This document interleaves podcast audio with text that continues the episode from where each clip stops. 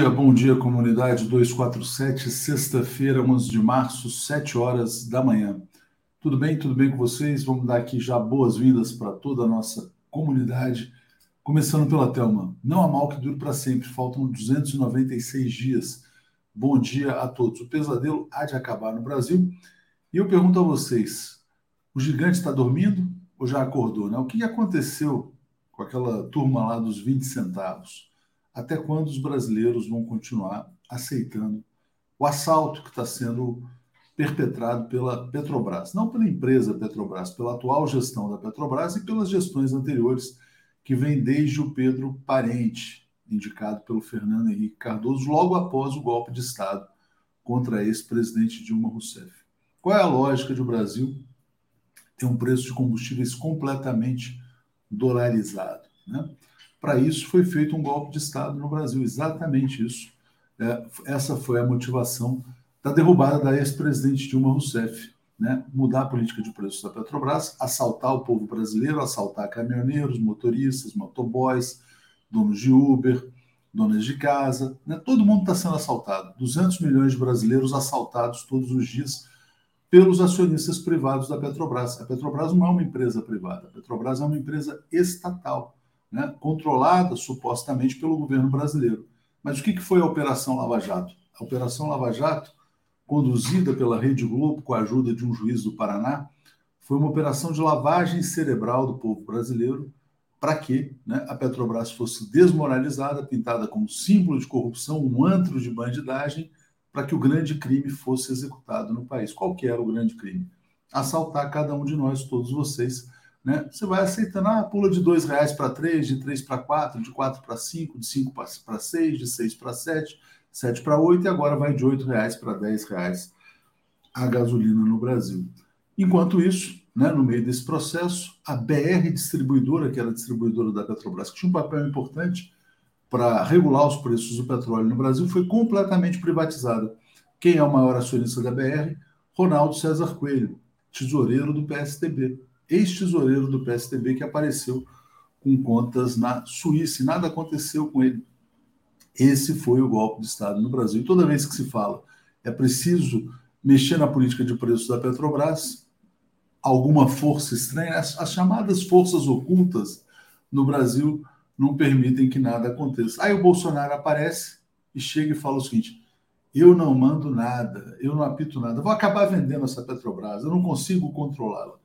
Né? O Bolsonaro é um criminoso, né? assim como foi o Michel Temer, assim como foram todos os que, uh, de alguma maneira, colaboraram para esse assalto aos brasileiros. Né? Bom, o que, que vai acontecer?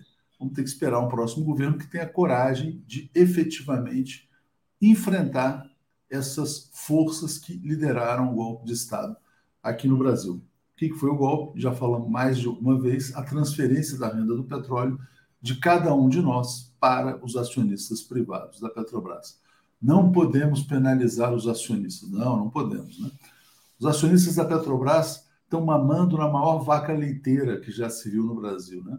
106 bilhões de reais de lucro no ano passado, 101 bilhões de dividendos distribuídos. Isso é um crime contra os brasileiros. Né? Não foi para isso que o Getúlio Vargas criou a Petrobras lá nos anos 50.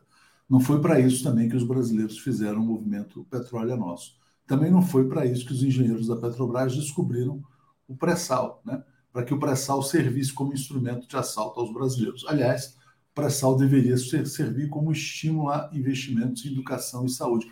Mas aí o que aconteceu? Apareceu a turma dos 20 centavos em junho de 2013. O Brasil ia virar uma potência mundial e apareceu a turma dos 20 centavos para protestar contra o aumento na tarifa de ônibus. Né? De repente, a gasolina pula de R$ reais para 10 e você não acha um, um manifestante da turma dos 20 centavos. Isso só prova, só demonstra uma coisa óbvia, né? que tudo aquilo foi patrocinado, tudo aquilo foi organizado para que o Brasil fosse assaltado. Né? Então, essa história de junho de 2013 ainda há de ser contada em detalhes para que os brasileiros saibam como eles foram manipulados, feitos de idiotas e Agora o assalto está aí na cara de todo mundo, né? Ah, veja bem, é a guerra na Ucrânia que está aumentando a gasolina. A guerra na Ucrânia aumentou 20%, mas antes disso ela já pulou de 3 para 7. né, de R$ 2,80 para R$ 7,00. Outro ponto, está acontecendo no Brasil também tem, tem consequências devastadoras. Né?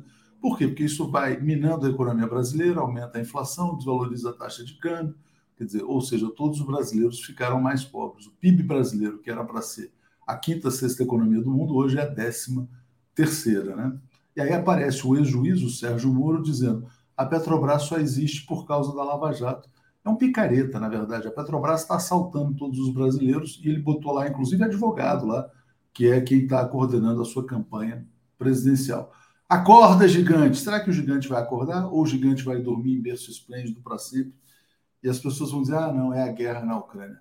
Pelo amor de Deus, né? Vamos lá, vamos. Será que alguém vai liderar protestos contra o assalto aos brasileiros ou vai ficar por isso mesmo? Né? Então, feito aqui esse pequeno desabafo, a gente chama o nosso querido Zé Reinaldo Carvalho. Zé Reinaldo, bom dia para você, tudo bem? Bom dia, Léo, bom dia, comunidade. Feliz sexta-feira a todos. É isso aí, sexta-feira, 11 de março. Zé Reinaldo, realmente está demais, né, cara? Está demais. Assim, a, a, até quando vai a paciência do povo brasileiro, Zé? É, de fato, nós estamos vivendo um tempo bastante sombrio no Brasil. O governo completamente alheio aos anseios do povo e ratificando é, essas medidas arbitrárias de aumento generalizado dos preços do petróleo, o que prejudica enormemente a população. E o titular da presidência da República é, fazendo o seu habitual festival de cinismo, fazendo de conta que ele está contrariado, se queixando que não toma decisões, que não pode governar assim, etc. Então é algo que só se solucionará com a remoção dele realmente do Planalto, que, os, que todos nós esperamos se dê em outubro de, deste ano, com as eleições presidenciais. Não só a remoção dele, mas a remoção das políticas implantadas depois do golpe de Estado. Né?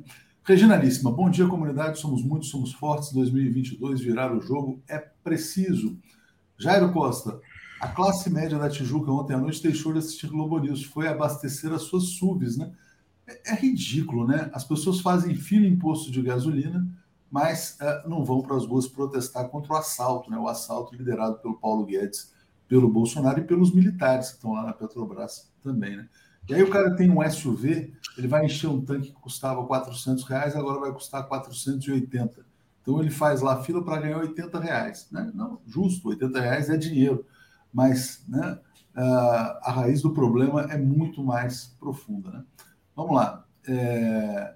João Merson, live com o Pepe ontem foi sensacional. O Debest está bombando, recomendo muito, muita informação ali. Cadu Lacerda, vender o país, suas riquezas e seu povo. Eis o objetivo do golpe. O império e seus asseclas se lixam para a gente comum. Vejam como usam a Ucrânia. Exatamente.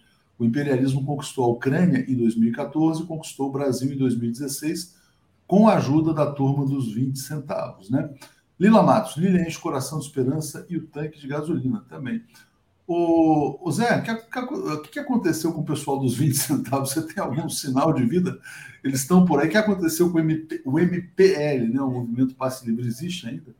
Bom, o último, último grande episódio no qual eles é, protagonizaram a situação foi esse vexame aí de um dos seus líderes, que era um dos que ia para a rua dizer que era preciso é, remover o governo da Dilma e fazer aqueles protestos lá em nome do, do suposto é, da suposta redução da passagem do, do valor das passagens do ônibus. O MBL é uma organização realmente fascista que surfou na onda do, do golpe, que começou em 13 foi até 16, Recentemente tentaram dar um aqui de democratas. Eles chegaram a convocar manifestações e houve gente que decidiu aderir às manifestações do MBL, é, julgando que eles faziam parte da frente anti-Bolsonaro. Francamente, são ilusões desse tipo que é, encobrem a realidade que nós estamos vivendo no Brasil. Exatamente, mas eu falei exatamente do MPL, que era o movimento Passe Livre, né? Ah, o Passe mas, Livre, não é o Passe Livre também, mas tudo bem. Olha só, Miau chegou aqui e disse a Zenaide, a gata todo dia aparece aqui, pede para abrir a porta. Aí tem um problema, aqui é o seguinte, se eu abro a porta e tem a cachorra aqui, aí a gata não sai. Aí ela volta, aí ela fica miando. É, é uma complicação esse bom dia, eu tenho que fazer uma, uma ginástica. Está pior do que a guerra na Ucrânia, essa guerra entre o seu cão e o seu gato aí, né? Tá, pois é, é, é, é, é cadela, né? Zé, olha só, e a gata também. Deixa eu falar aqui um comentário importante do Olair Severo, antes mesmo do Bom Dia começar, ele falou assim, ó. Ontem morreu Mário Teran, militar boliviano que executou Che Guevara. Por ironia, em 2007, Teran estava cego por catarata. Teve a visão recuperada por médicos cubanos, né? Então, informação importante, passo para você e aí já aproveito para a gente trazer as efemérides, né? É isso, é, morreu mais um verdugo, né, do, dos povos latino-americanos e a informação que você dá sobre a operação dele de catarata por médicos cubanos só mostra o elevado humanismo e os valores é, civilizacionais que a Revolução Cubana defende, o internacionalismo e a solidariedade com os povos são coisas aí da, da história para serem é, devidamente aprendidas, são lições que os povos recebem e podem tirar conclusões de quem é quem na luta de ideias e na luta prática também contra os reais problemas que assolam a humanidade. É isso aí. Tem, tem alguma outra efeméride, Zé, que você queira Sim, tem, tem duas efemérides aqui importantes. Uma tem tudo a ver com os acontecimentos em curso, que foi nesta data que se decidiu a, o retorno, a, a mídia e o imperialismo falam de anexação, o retorno da Crimeia ao lar nacional russo. Uma semana depois foi assinado finalmente o decreto e a Crimeia se tornou russa de novo, porque a Crimeia sempre foi russa.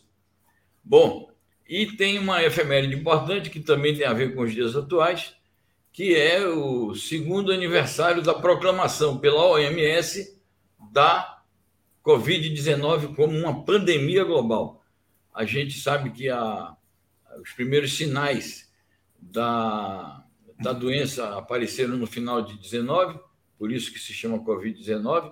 Teve um auge ali em janeiro, fevereiro de 2020, principalmente na China, e apenas em 11 de março de 2020 é que a OMS decidiu é, fazer a proclamação de que se tratava de uma pandemia global. Então, é algo que tem você veja o seguinte: a, a, a, a Covid-19 já é efeméride e ainda está graçando por aí. Apesar de uma redução e tal, ainda está graçando e tirando vidas. Exatamente. Thais Neves, por que o povo brasileiro não reage? Por que não vai para a rua protestar por essa desgraça de país? Porque em junho de 2013 eram protestos patrocinados também, né? pela mídia, por toda, toda a turma que queria promover o golpe de Estado. Augusto Feitosa, o posto Ipiranga engoliu a doidona do posto e ferrou o resto dos brasileiros. Regina está dizendo, Léo, boa síntese do que está acontecendo no Brasil, David Banhas nos apoiando, é, Miguel Silva, lá da Sérvia, a apatia do povo brasileiro é confundida com vocação para a paz. Por isso não entendemos o que acontece na rua, na Rússia, e até o Pepe explicou isso ontem, né? Uh, Daniel Silva também fala: Bom dia, Léo e Zé. Muitos foram na onda do MBL, Movimento Brasil Lascado. Bom, vamos em frente aqui, Zé. Vamos trazer já então notícias relacionadas à guerra. Você falou de pandemia, eu vou trazer uma da Organização Mundial da Saúde. Importante isso aqui, porque vai gerar muita discussão a questão dos laboratórios químicos lá no, na Ucrânia. Né? Então, a OMS diz que aconselhou a Ucrânia a destruir patógenos em laboratórios de saúde para evitar propagação de doenças. Diga, Zé. Bom, do ponto de vista da OMS, é um comportamento absolutamente correto, está cumprindo o seu papel de agência é, sanitária pública global. E, como sempre, a OMS tem atuado, e a gente viu que durante a pandemia ela jogou um papel muitíssimo importante e continua jogando. Agora, por trás dessa notícia está um grande debate político. Inclusive, hoje vai se instalar na ONU uma discussão no Conselho de Segurança, a pedido da Rússia, sobre a hipótese de que esses laboratórios eh, biológicos é, estejam sendo utilizados também militarmente. E já há uma acusação formalizada pela Rússia de que os Estados Unidos fizeram isso, e a própria declaração da senhora Victoria Nuland, que foi embaixadora dos Estados Unidos na Ucrânia e cumpriu aquele papel vergonhoso de levar quentinha é, para os manifestantes da Praça Maidan, as declarações que ela deu são comprometedoras e criaram um grande, uma grande celeuma ali entre ela o Departamento de Estado, a Casa Branca, o Pentágono, eles estão tentando se entender. Então, há uma polêmica internacional sobre isto. Não é só a questão de que a OMS está, é, pediu e fez isso corretamente para a Ucrânia é, destruir os patógenos lá, porque era, era é, possível que houvesse vazamento e fossem atingidos por bombardeios. Tudo bem, mas a discussão de fundo é se houve ou não houve, e se há ou não há, na Ucrânia e em outros países, como tem sido denunciado, o uso militar desses laboratórios. E isso já implicou também a China. A China fez, fez exigências de que os Estados Unidos esclareçam esse assunto. Então, não é um assunto qualquer e não é apenas um release lá do Departamento de Estado que vai resolver o assunto, nem que a Globo News aqui vai reproduzir esse release e dizer: ah, não, os Estados Unidos já mostraram que não tem uso militar. É preciso investigar e essa sessão da ONU de hoje vai ser importante para isso. Vamos falar sobre isso, Zé. Deixa eu atualizar comentários aqui. Peraí, já, já trago aqui para você e a gente continua com essa sessão da ONU. Né? Vamos lá. A, aqui, o Pado Lins Rodrigues dizendo: em 2008, o petróleo chegou a 143 dólares. A gasolina no Brasil não passou de 3 reais. Por quê? Porque, na verdade, havia um colchão para amortecer os choques do petróleo e também porque a moeda brasileira era muito mais valorizada. Antes do golpe de Estado, o Brasil era um país forte, era um país que crescia, que tinha desenvolvimento econômico. Por isso, o Brasil atraía investimentos, era o terceiro país do mundo que mais atraía investimentos e havia muita demanda pela moeda brasileira que se fortalecia. Hoje o Brasil é a lata de lixo da humanidade, uma das, né? Então, por isso que a moeda brasileira vai, embora agora esteja havendo até uma pequena recuperação. Mas, enfim, esse fator do, da taxa de câmbio também explica, e havia a política que era mais voltada pro, era voltada para o povo brasileiro. Né? Zé Aquino, quando o petróleo foi a mais de 150 dólares, Dilma manteve o preço dos combustíveis. Né? Governava para os brasileiros, não, não governava para meia dúzia de acionistas privados. Zé, vamos passar pelos acontecimentos mais importantes aí da guerra. Né? Então vamos, vamos trazer aqui, olha, eu vou trazer já é, evoluções aqui. Ó. Rússia dizendo que forças do Donetsk avançam para controlar Mariupol. Como é que você vê os desdobramentos aí, dos combates? Né? É, eu acho que é isso, é mais um passo para controlar o total da região leste da Ucrânia, e com isso fechar toda aquela faixa é, leste da Ucrânia, que vai até o sudeste, e isso é importante para os planos estratégicos é, dessa operação militar especial que foi desencadeada em 24 de fevereiro. Porque é sempre bom lembrar, é, a operação foi desencadeada é, por conta dos conflitos ali na região do Donbass, e Mariupol é uma das cidades mais importantes que dá acesso ali à região do Donbass. Então, o controle de Mariupol é, acaba sendo estratégico para grande parte dos planos militares estratégicos desta operação lançada pelo Putin. É, é por isso que, portanto, o controle de, pelo controle de Mariupol está travando uma batalha encarniçada. E é por isso também que há uma guerra midiática em torno dos acontecimentos que ocorrem ali. É, eu acho que vai ser inevitável a queda de Mariupol e vai ser inevitável a ocupação total daquela faixa do território ucraniano, da região leste da Ucrânia, é, que é a mais próxima da fronteira da Rússia também.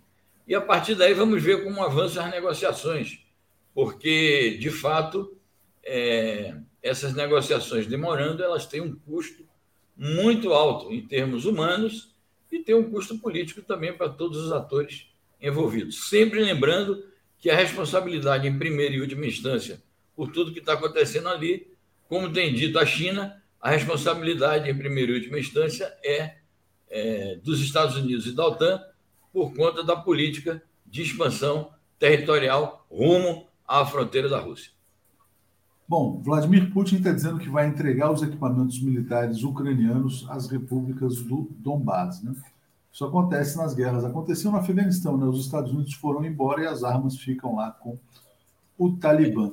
E no é... caso aí, Léo, no caso Oi. aí, nada mais natural que entregue as forças que efetivamente vão exercer o controle da região, que são as forças é, militares que estão sendo constituídas das duas repúblicas, que se proclamaram repúblicas independentes e que, conforme a evolução dos acontecimentos, serão países independentes e eu espero que os Estados Unidos e a União Europeia apliquem, em relação a essas duas repúblicas, o mesmo critério que aplicaram em relação ao Kosovo, por exemplo. É, pode ser que esses países independentes acabem pedindo a sua anexação à Rússia futuramente também. Né? Isso pode ocorrer também. É, Elizabeth está dizendo, não estão reclamando, pois não, não tem ninguém pagando, lastimável, né, sobre o pessoal dos 20 centavos lá. Lavrov diz que Rússia não quer guerra, mas garantirá sua independência em relação ao Ocidente. Ele concedeu uma entrevista coletiva Zé, ontem, depois da reunião na Turquia, e falou sobre essa questão de soberania, né, de que, na verdade, essas sanções vão ajudar a tornar a Rússia um país mais soberano, mais forte economicamente. Vladimir Putin falou isso também. Uh, então, te peço para refletir a respeito. Quer dizer, vai ser uma Rússia muito mais voltada para a Ásia e menos para o Ocidente também. Né? Sem dúvida. É, essa notícia, que parece recorrente, é, ela é importante porque eu achei a cobertura sobre não só o diálogo entre ele e o, o Leba, é, como a cobertura da, da, da, própria coletiva muito precária do ponto de vista dessas grandes mídias, porque eles citaram frases retiradas do contexto que comprometiam, digamos assim, a ideia central que o Lavrov quis passar. E é uma entrevista longa, ele dá uma série de detalhes sobre a política russa. Primeiro, ele explica com muita clareza e consistência de argumentos que a Rússia não queria fazer a guerra. Ele explica que a Rússia descobriu documentos é, atestando que haveria ataques ao Donbass por, por parte do, do exército ucraniano e que isso poderia resvalar para o próprio território russo. Ele reitera uh, todos os esforços diplomáticos que a Rússia fez entre dezembro de 2021 e 24 de fevereiro agora de 22, para evitar isso, os pedidos reiterados que fez, através de memorandos oficiais dentro dos trâmites diplomáticos, para os Estados Unidos tomarem medidas de garantias da segurança é, russa, e nada disso foi levado em conta. É, ele não negou, é, como se procurou passar, não, ele já chegou lá chutando balde e disse que não quer negociar. Não, ele disse o seguinte: é preciso que as negociações em Brest continuem a se desenvolver. Isso aqui é uma, é uma reunião eventual é, por conta dos bons ofícios aqui do, do chanceler turco, mas a negociação efetivamente está se realizando lá e não podia atropelar, não é verdade? As negociações de Brest. Mas ele não negou que pudesse haver outras conversas em nível ministerial e mesmo entre os dois presidentes. E tudo isso foi encoberto pela cobertura da, dos grandes monopólios dos meios de comunicação. E, e finalmente, para não me alongar tanto nesse comentário, isso que você disse, de fato, a Rússia está, será empurrada é, objetivamente para se voltar mais para si mesma e, portanto, vai ter que fortalecer mecanismos aí de, da, do setor público da economia, a nacionalização da economia é, e, como você assinalou, da Eurásia, das relações com a China, reforçando aquela parceria bilateral estratégica.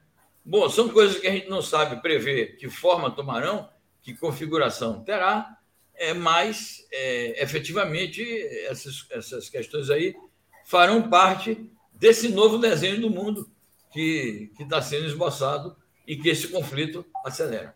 Vamos lá, Zé. A gente tem mais notícias aqui sobre a guerra e sobre as sanções econômicas e comentários aqui muito interessantes também. Antes, faço minhas as palavras do colega que tinha dito até quando o povo brasileiro vai aceitar esse assalto através dos combustíveis, né? Bom, vamos lá. Multisserviços. Sobre Bozo e Putin, já dizia, já dizia Zé de Abreu. Motociata e ameaça nuclear é coisa de velho brocha, está dizendo. MXPXM. Zelensky pede para comparecer ao parlamento espanhol. Luz sobe mais de 300%. Presidenta do Santander diz que deve, devemos baixar a calefação a 17 graus para economizar. Então, os europeus agora eles vão ter que passar frio dentro de casa, 17 graus. É, Luciana Martins apoiando, Regina dizendo: estadunidenses atribuem aos outros reflexos do que lhe é próprio. Em tempo recente, Covid ser criada pela China. Será que ela foi criada na Ucrânia, nesses laboratórios? Vai se investigar, né, Zé? Não é uma coisa para ser totalmente descartada. Deixa eu botar aqui essa notícia também sobre soberania, né? alerta chinês: a Europa deve se livrar da dependência estratégica dos Estados Unidos, né? Então, a Europa, na verdade, ela atua como quintal. E, ao mesmo tempo, ela tenta preservar uma imagem de independência. Então, vou botar uma imagem aqui de Versalhes. Tá aqui, ó. Europa quer participar de negociações para o cessar-fogo na Ucrânia. Diga, Zé. Bom, partindo daí, é, essa notícia, quem lê o texto dela vai ver que há uma controvérsia. Vamos ver como é que a reunião vai se. Deve estar se encerrando já agora. É, uma reunião feita com muita pompa, mas com pouco conteúdo. Né? É, há muita controvérsia sobre esse ponto. Qual é a capacidade que a Europa tem? Controvérsia entre eles. Que capacidade a Europa tem, através do seu bloco imperialista, que se chama União Europeia, de intervir é, de maneira construtiva neste conflito? Então, há setores que dizem: não, a gente pode tomar iniciativas pelo cessar-fogo, e há outros setores que dizem: não, nós não temos como. E o próprio presidente francês, Emmanuel Macron, anfitrião do encontro, e um dos mais ativos líderes europeus na tentativa de estabelecer um diálogo, ele fala quase todo dia com Putin. Ele disse: É, mas eu estou pessimista, porque as coisas não são fáceis. É, há dois dias ele disse: É, preciso levar em conta é, a realidade da que a Rússia é uma força real no mundo, não se pode tratar ela como se fosse uma nação qualquer. Então, diante disso, diante do fato de que ele constata que os seus pares é, não consideram a Rússia assim, ele vê com dificuldades é, uma atuação europeia em relação ao cessar-fogo. De qualquer forma, eu acho sempre positivo quando há uma reunião diplomática que alguém sinaliza, oh, vamos ajudar ao cessar-fogo. A outra notícia que você colocou, Léo, sobre a, a, o alerta que dá a China e que vem em linha com o comentário que um internauta nosso acabou de fazer, essa notícia é muito importante porque reiteradamente a China vem fazendo essas observações de que a Europa precisa tomar uma atitude independente e de que a Europa está sendo a principal prejudicada, além da Rússia, a principal prejudicada extra-Rússia dos, é, das sanções severas econômicas dos Estados Unidos.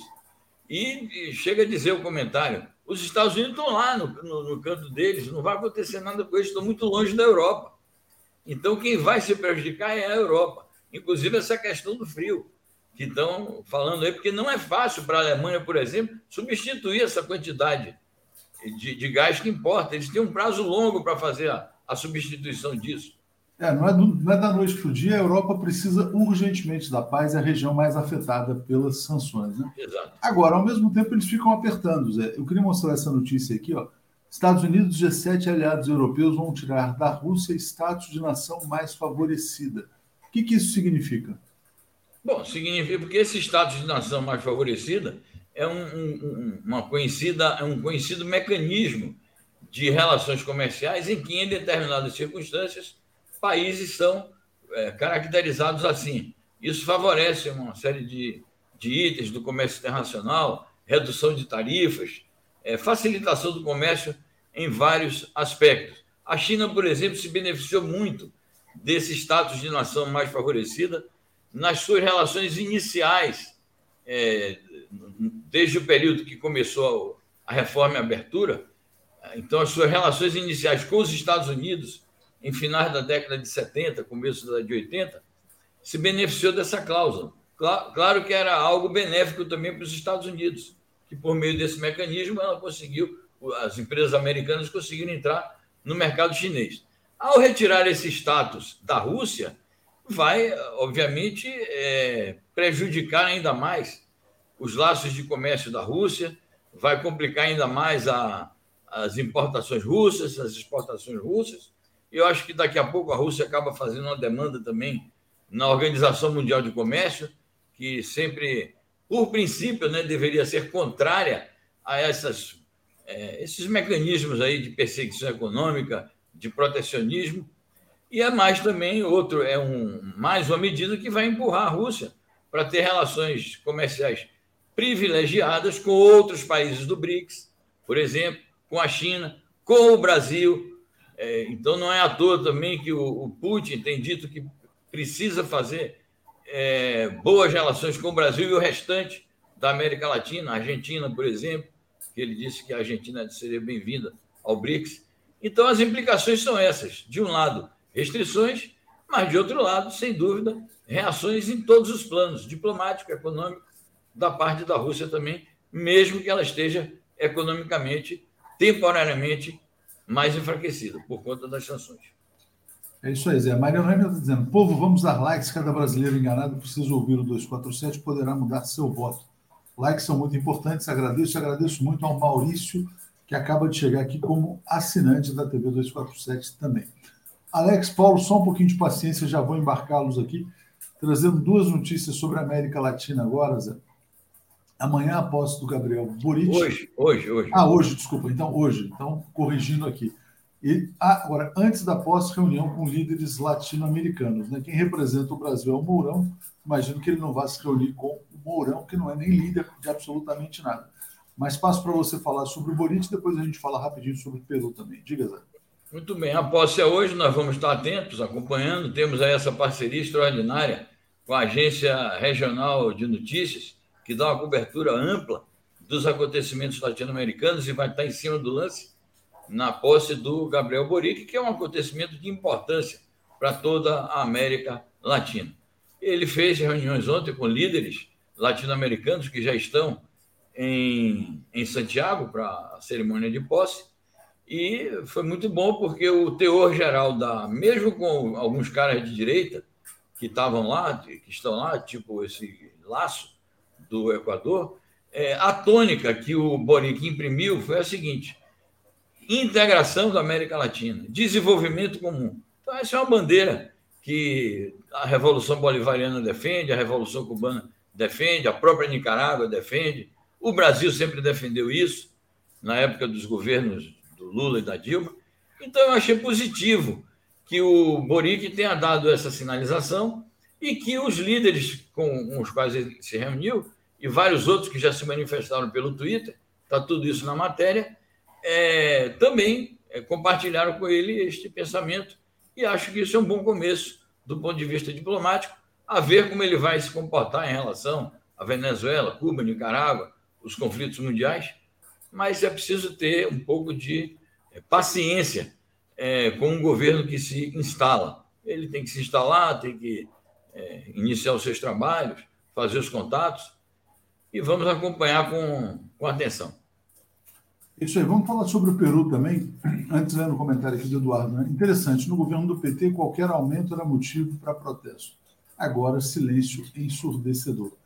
Zé, fechando aqui a parte internacional, essa notícia aqui, ó, impeachment do Pedro Castilho será discutido na próxima segunda-feira. Como é que está a situação do Peru? Bom, é a segunda vez que será colocado o impeachment. Lá eles não chamam impeachment, eles falam vacância do cargo, é um eufemismo, né? É um afastamento, uma demissão, uma derrubada do governo. É, confirma o ambiente politicamente tenso desde que o, o Castilho tomou posse em julho do ano passado. Rigorosamente, ele não conseguiu governar, porque é crise atrás de crise. Já nomeou quatro ministérios, quatro primeiros ministros. É, muitos ministros são, são é, nomeados e demitidos no dia seguinte. É, mas não há prognósticos assim claros sobre se haverá derrubada dele. Há muitos observadores que dizem que não, apesar de que ele não tenha a maioria congressual do ponto de vista de partidos é, aliados, mas que há muitas dissensões, muitas contradições e divergências dentro dos próprios partidos que estão pedindo a cabeça dele. Então pode ser que mais uma vez ele escape, o que não significa que a situação se estabilizará. Novas crises poderão sobreviver aí daqui para frente. Obrigado, Zé. Vou trazer Paulo e Alex. Valeu. Obrigado. Eu fico encontro marcado aqui amanhã ao vivo de novo, três da tarde, a Semana no Mundo com atualização de informações e comentários sobre a guerra na Ucrânia. Um abraço Obrigado, a todos. Zé. Valeu. Bom fim tchau, de semana. Tchau, tchau. Bom dia, Paulo. Bom dia, Alex. Hoje eu pulei as vinhetas aqui, porque o Conde mandou um pacote novo, eu tenho que subir tudo de novo aqui. Não deu tempo. Bom dia, tudo bem com vocês? O Conde, o Conde abriu agora uma, uma empresa de vinhetas, né? É Produções, a Conde, Gustavo Conde dele, Produções. é por aí. A gente está rindo, mas o dia é trágico, né? O negócio Não. da gasolina é inacreditável, é. né? Tarifaço da gasolina, do diesel, gás de cozinha então, passo para você, Paulo, e vou botando as notícias aqui na tela, já já passo para o Alex também. Diga lá. O mais grave e lamentável, e que deve deixar todos nós indignados, é que esse aumento da gasolina de 18% e do diesel, que também é um salto do mesmo tamanho, ele não, ele é uma, é uma forma do, da Petrobras, que hoje é uma empresa que está nas mãos de interesses privados, é uma forma da Petrobras acompanhar o que está acontecendo no mundo, os efeitos da guerra. E nos efeitos da guerra, a gasolina sobe, o diesel sobe, tudo isso fica mais caro. Só que o Brasil não está na guerra. O Brasil não é parceiro da guerra. O Brasil não tem nada a ver com a guerra. E o, e o petróleo, como nós sabemos, ele ainda é nosso. Ou seja, a Petrobras tem todas as condições de fazer uma política de acordo com os interesses dos brasileiros. O Brasil, a, a, a, graças ao pré-sal, 70% do petróleo consumido no Brasil vem do pré-sal. O Brasil tem autonomia, portanto, para fixar o preço do petróleo, tem, tem autonomia para passar por essa crise ao largo. Como fazem países que têm governos preocupados com a sua soberania, que colocam o interesse da população acima dos interesses uh, de empresas multinacionais, dos interesses, do, dos interesses do imperialismo. Esse aumento é uma indignidade, é um crime, é, é, é uma tradução de um, de, um, de um país que governa para atender interesses estrangeiros não tem nada a ver com os interesses do Brasil. A Petrobras ela, ela, ela eleva esses preços para que seus acionistas enriqueçam. Não há nenhuma necessidade desse, de usar esse preço aqui, a não ser aumentar os lucros privados para os acionistas privados. Alex, olha só, botei duas notícias na tela, né? A projeção de inflação no Brasil já vai, pra, já vai saltar para 7,5%. Né? Então vamos ter mais taxa de juros, mais recessão, mais desemprego, mais inflação, tragédia anunciada. E também a construção civil, os empresários do setor dizendo que vão parar, dizendo que ninguém vai conseguir repassar o custo da. Por exemplo, ele estava dizendo, o que ele fala é que essas obras de terraplanagem têm muito trator, caminhão toda hora, quer dizer, muito transporte. Isso na construção, mas são vários setores da economia brasileira. Ao mesmo tempo, a construção é afetada porque sobem os juros, sobe a inflação, quem estava comprando a prazo não consegue pagar. O efeito vai ser muito pesado aqui no Brasil. Passo para você, Alex. Não, a guerra chegou ao Brasil, né? Lá são bombas, aqui é a bomba da gasolina. E isso aí é só o começo. Isso aí é só o começo, porque é, o petróleo é uma commodity, não dá para desligar o Brasil do mundo. E o, o, o preço internacional de janeiro para cá foi de 79 dólares o barril, já está em 130. A previsão, se a guerra continuar, é, é, é de subir ainda mais. Então, é só, só subsídio que pode segurar esse aumento, só, só o governo. O governo tem que encontrar modos de conter isso, porque isso aí é um desastre. É, que não dá para dimensionar, Léo, Paulo, não dá para dimensionar, vai da construção, vai. E, e, e, e, o, cara que dirige aplicativo? Como é que esse cara vai, vai trabalhar com esse aumento? E, e o táxi? E o, e, o, e, o, e o feirante que pega o caminhão? E a, e, a inflação do. Quer dizer, nós, nós já sabemos como é que, como é que isso impacta. Né? O impacto terrível. E na, na situação você vê que, que, coisa que é o. Né? Com o governo Bolsonaro, primeiro tem a pandemia, agora tem essa outra pandemia. Isso aí é só o começo, esse terror desses, desses, desses, desses preços da gasolina. Se continuar essa política de preços, isso vai, vai a 20 reais daqui a pouco a, a gasolina. Vai a 20 reais com essa política de preços. Então, realmente vai ficar insustentável, né? vai ficar insustentável. É a guerra.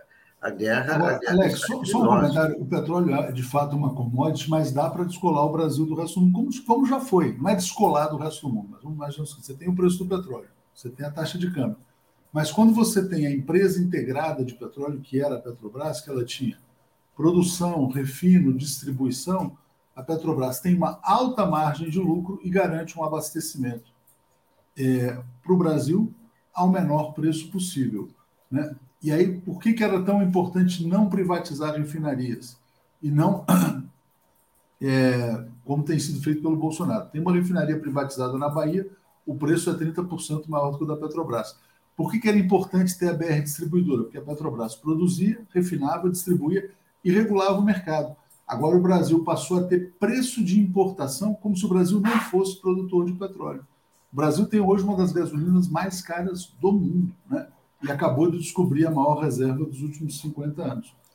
Obviamente que o preço internacional é uma referência, mas não é a única. Então, passo para você, Paulo, para a gente uh, avançar nesse tema do petróleo.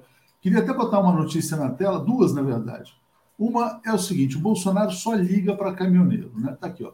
Paulo Guedes está dizendo que cogita um subsídio só para o diesel para acalmar caminhoneiros, mas ele ignora uh, motorista, motorista de Uber, motoboy, dona de casa, todo mundo, qualquer cidadão brasileiro. E o Bolsonaro falou ontem assim: é, tem muito caminhoneiro que não vai conseguir trabalhar, lamento, né? É, mas eles só ligam para caminhoneiro, né? apesar de tudo. Então, passo para você, Paulo. Veja bem, esse subsídio é um remendo uh, que, permi que, permite ao governo agradar um pouco, se é que ele vai fazer isso mesmo, se, se ele vai levar isso à frente, sua base eleitoral, dá para os amigos, os protegidos, aqueles que, que fazem barulho pelo Bolsonaro. Agora, ele só existe, ele só se torna, esse remendo só se torna necessário porque o governo não faz o principal, que é colocar o interesse do país à frente do, à frente, nesse debate, como prioridade para tomada de discussão. Não sou eu que falo isso, eu sou Paulo Moura Leite, jornalista, como igual a qualquer outro. Eu, fiz uma entrevista ontem com o Sérgio Gabrielli. Vamos ver essa entrevista, vai ao ar amanhã, à tarde. E ele justamente ele explica a grande mudança é o lugar político da empresa. A, a empresa ela tinha, é, é, é, ela foi construída, o pessoal foi, o pessoal foi descoberto, as, as distribuidoras foram todas montadas para, para protegerem o interesse nacional, para garantir a circulação e produção de um, de um veículo, de um, de, um, de um produto indispensável, como a gasolina, como o petróleo, que as pessoas diziam que não tinha mais importância, que logo ia acabar, que a gente está vendo que não acabou nada, é, é, é, isso aí. E para proteger o Brasil da especulação que o imperialismo promove, porque o petróleo dá muito lucro, o petróleo dá muito dinheiro. Depois que você descobriu como chegar e se extrair o petróleo, uh, extrair o petróleo, o processo é bilionário. E é por isso que tem tanta especulação e tem tanto interesse. E hoje, o, o, a política que nós tínhamos até 2000 e, até o golpe de 2016 era uma política que a prioridade era o quê? Era isolar o Brasil dos, uh, das, da, das pressões negativas do mercado internacional, das especulações, dos grandes grupos econômicos, das grandes empresas, e aproveitar, na medida do possível, os movimentos que, que nossas poderiam servir para as nossas exportações mas, acima disso, impedir a especulação, impedir que o povo brasileiro pagasse essa conta que ele está sendo chamado a pagar. Isso é possível porque nós temos petróleo suficiente. É uma opção política que esse governo tomou. Foi uma, opção política. Foi uma opção política de assaltar os brasileiros e favorecer os acionistas. Isso aí, eles estão rindo da gente. Você pega os diretores da Petrobras, você pega os acionistas, pega todos aqueles grupos ali, é, é, aquela turma que foi que, que vendeu, a, que vendeu o, o, o, a refinaria na Bahia, que estava negociando, estão dando risada, estão enchendo os bolsos. Porque o petróleo tem aquela coisa que chama renda petroleira, que eu também já falei isso ontem. É um maná, é um absurdo que ele oferece para quem pode vender o petróleo.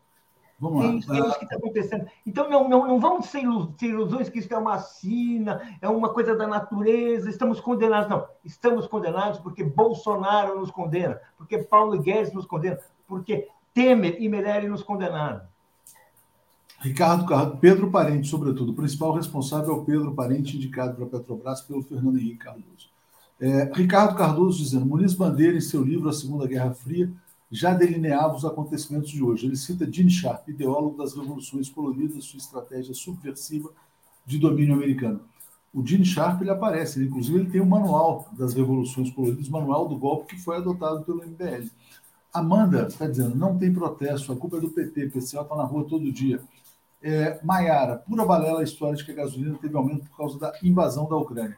É, na verdade, ela já vem subindo no Brasil há muitos anos, é, desde o golpe. Né? Júnior também está dizendo: o preço na gasolina não tem nada a ver com a guerra, e sim com o golpe que foi dado na presidenta Dilma Rousseff. Margarete está dizendo aqui, ó, Margarete Gaspar. Alex, passo para você a pergunta da Margarete. Vocês acreditam que o aumento do combustível acima da inflação pode influenciar nas pesquisas eleitorais para presidente? Bolsonaro vai finalmente cair nas pesquisas ou não? É claro, é claro que isso tem uma enorme influência, porque isso vai causar inflação, vai causar eh, desemprego, enfim, vai mexer no bolso do, do brasileiro. E é isso que isso que muda, isso que muda a pesquisa, é isso que isso que influencia, é o bolso. Né? Imagina o que vai acontecer nos próximos dias com essa com esse impacto de hoje, né? Filas no, nos postos e etc. É claro que isso aí, isso aí é, é fatal. Tanto que, né, ele tá, ah, como é que vamos fazer? Mas não, não, não faz e não, não vai fazer, e a coisa é, é, fica incontrolável, e é claro que é isso aí é que isso é que empurra, né? Isso que mexe com pesquisa, né? Se não tem dinheiro, se o dinheiro, se o cara vê que é, vai vir o desemprego, o dinheiro vai diminuir, é, vai, vai no, no supermercado não consegue comprar. É, de quem é a culpa? É de quem está no comando, e quem está no comando é esse desastre, né? O desastre no comando repercute nesse desastre, e, e, e é isso, quer dizer, a, a, a situação do Brasil, né? É, a perspectiva é muito ruim, aí a, a, contrapartida é essa, né? Que o Bolsonaro tende, tende, tende a cair ou tende a não subir, né? Porque né, esse é. Não precisa ser nenhum gênio da pesquisa para dizer que esse é o principal fator que mexe com a, com a população, é o bolso da gente. E o Brasil vem sendo esmagado né, desde 2015, quando começou a preparação. Até antes disso, quando começou a preparação para o.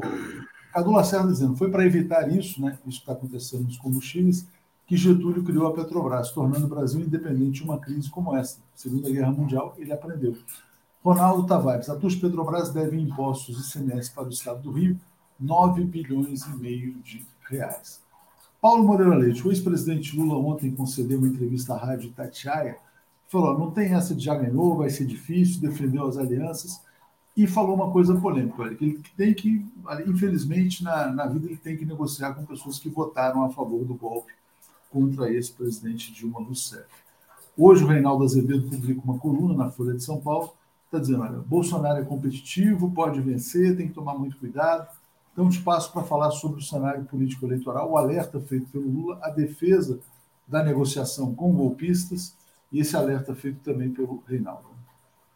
Olha, uh, eu acho muito importante lembrar aquela velha regra, importante, é essencial, e lembrar sinceramente, colocar no fundo do peito, ter isso do coração aquela verdade de que o jogo só acaba quando termina. Uma eleição só termina quando se contam os votos e quando se garante a posse do vitorioso. O Lula é favorito, continua favorito, e a situação política do país eh, indica, na medida em que a gente pode pensar, refletir a, a respeito disso, que ele vai continuar favorito. E que ele uh, uh, uh, chegará em, em outubro em todas as condições de vencer uma eleição, talvez no primeiro turno, mais possivelmente no segundo turno. É, é isso. Isso quer dizer que ela está garantida? Não, porque podem ocorrer tropeços, podem ocorrer armadilhas, pode ocorrer. A, a, a, os, os, adversários podem conseguir montar uma aliança que uh, complique a, vitória do Lula, isso pode acontecer. Uh, eu não acredito numa reação bolsonarista, eu acredito que ele pode recuperar uma parte, mas assim, a gente está vendo, quer dizer, ele vai recuperar como? Com gasolina, especialmente 18% da gasolina, que vai matar o povo de fome, é isso? A carne vai subir, porque quando a gasolina sobe, gente, é todos os bens de consumo populares, especialmente populares, que sobem. Comida, começa daí. Roupa, vem daí. O Brasil é um país integrado, o nosso transporte é, é feito por por, é, é, terrestre e é feito por caminhão. Vai, vai subir, vai pegar fogo. Seja, isso, isso vai contra o governo que é Bolsonaro. Então, assim, a situação não está fácil para o Bolsonaro, embora, embora possa se notar uma certa recomposição do Bolsonaro. Então, eu acho que, um, a gente, é, o Lula continua favorito, acho que, é, é, é, e acho que ele tem que seguir o seu caminho. Quando ele fala em conversar com golpistas, bem, A gente sabe que o PSB tem golpista. E ele não só conversou, quase os golpistas quase fez uma federação com golpistas. Tem outros que a gente sabe assim agora. Não quer dizer, nós vamos, vamos, vamos, vamos colocar assim muito claramente, não quer dizer a gente barganhar programas de governo com golpista. Não quer dizer a gente mudar o projeto, é o projeto histórico do Lula, que é esse projeto que lhe deu toda essa, essa aprovação, por um outro projeto que vai desfigurar. Eu não sei do que, que nós estamos falando, do que, que é, eu acho que não é isso. É, vamos dizer assim, uh, uh, uh, estamos falando de uma composição eleitoral, uma coisa assim. Bem, aí, aí vamos dizer assim, pode até ter assim, algum impacto, uh, causar desconfiança, né? mas eu acho que até aí eu não vejo assim, grandes problemas. Evidentemente, o que me incomoda seriam concessões de tipo programático, políticas, mudanças de programa para atrair uh, golpista. Porque golpista, vamos dizer assim, como o próprio nome indica, tudo que ele tem como principal objetivo é impedir o avanço de ideias e projetos como esses que o Lula representa. É isso aí. Bom, tem um comentário aqui, que estava aqui na tela até agora, que era sobre a questão da necessidade de colocar o povo nas ruas, mas que a presença do Alckmin na chapa atrapalha. Estou falando disso para já trazer o próximo comentário do Alex. Deixa eu só ler uns comentários aqui. Não, já, já li, depois eu, eu, eu leio mais. Agradeço ao Ângelo, nosso assinante. Alex, olha só, você tem um comentário importante para ser feito sobre a questão do Geraldo Alckmin, né? Porque isso cria contradições. O Haddad ele vai se colocar como candidato ao governo de São Paulo. E ele que costurou o apoio praticamente essa aliança com Geraldo Alckmin em torno do Lula. Ao mesmo tempo, tem um documento do Partido dos Trabalhadores, da Perseu Abramo, que critica o governo Alckmin. Como é que você vê essas contradições aí nessa postura de aliança? Diga lá, Alex. Não, pois é, vejo, vejo mal, fico, fico espantado com, com isso, porque é, a divisão dentro do PT não ajuda em nada o Lula, só atrapalha. Só atrapalha, né? Quer dizer, se o Lula não tem unidade dentro do PT para escolher o seu vice, se ele é, é duramente criticado, se a Fundação Perseu Abramo faz críticas ao Alckmin, que está para ser o vice dele, veja só, o Alckmin era o favorito ao, ao governo de São Paulo. Né? O, o, esse movimento do, do, do Haddad e, e, do Lula é que tirou o Alckmin da disputa em São Paulo, onde ele tinha uma eleição, né? ele, governador, né? três vezes de São Paulo, é, saiu dali. Daí eu, eu, realmente não vejo, não vejo motivo para agora, desde já, quer dizer, é, quem teria que combater essa chapa é, são os adversários, mas o Lula está enfrentando essas críticas dentro do PT, dentro da esquerda, não é? ele praticamente deu um pito de novo, né? porque o, o discurso desses setores que combatem o, a chapa com Alckmin é, é, é, esse, o Lula já ganhou, não precisa de ninguém. Esse que é o discurso. Olha, ele está com tantos... Mas está se vendo que as pesquisas, de repente, está ali, vão, vão, se aproximando, e o Lula sabe, conhece muito bem isso. E, e, e, o que ele diz claramente é o seguinte: se eu não conversar com quem votou contra a Dilma, eu não vou conversar com 400 deputados, eu vou conversar com quem? Então a questão é essa. É, vai ficar, vai ficar isolado ou vai. É, como é que ele vai ser presidente só de uma parte? É, é, é isso que muitas vezes as pessoas não entendem, né? Não, mas ele é o candidato da esquerda, aí chega o governo, ele faz um programa moderado. Sim, porque ele, ele é, é obrigado a governar para o país todo, como é no Chile, como é no Brasil, em outros lugares. Então, não é? Ah, mas ele é o, é o nosso candidato, ele é o Lula. Mas ele, quando ele chega à presidência, ele precisa governar para todos, né? não pode governar só para um setor. Eu acho que isso aí é muito ruim. Não, é, é o Lula, mas é, é uma, é uma até é, tradição no PT, né? Quando a Luísa Erundina era prefeita de São Paulo, o maior adversário dela eram os vereadores do PT, é. na Câmara Municipal. Então, o PT tem essa coisa de né, é, criticar e acaba criticando internamente. Eu acho que isso aí não ajuda em nada o Lula, não ajuda em nada o Lula, nada, nada. Nada. já está decidido que o, que o Alckmin é o vice dele. Eu já está decidido. O Alckmin desistiu de, de, do governo de São Paulo para ser isso. Acho, acho que o Paulo Alex vai divergir de você aqui, porque ele me mandou uma sugestão de pauta que era assim: esqueletos no armário de Alckmin. Então, quais são os esqueletos no armário de Alckmin? Não, veja bem, uh, o Alckmin governou São Paulo por 13 anos. Vamos dizer assim, o que foi o PSDB? Quem é a memória do PSDB? Quem representou o PSDB no, no período que o PSDB estava fora do Palácio do Planalto? Foi o Alckmin. Se a gente quiser construir um projeto de governo, debater um, um programa de governo, é, é, é, inevitável que se passe pelo governo Alckmin.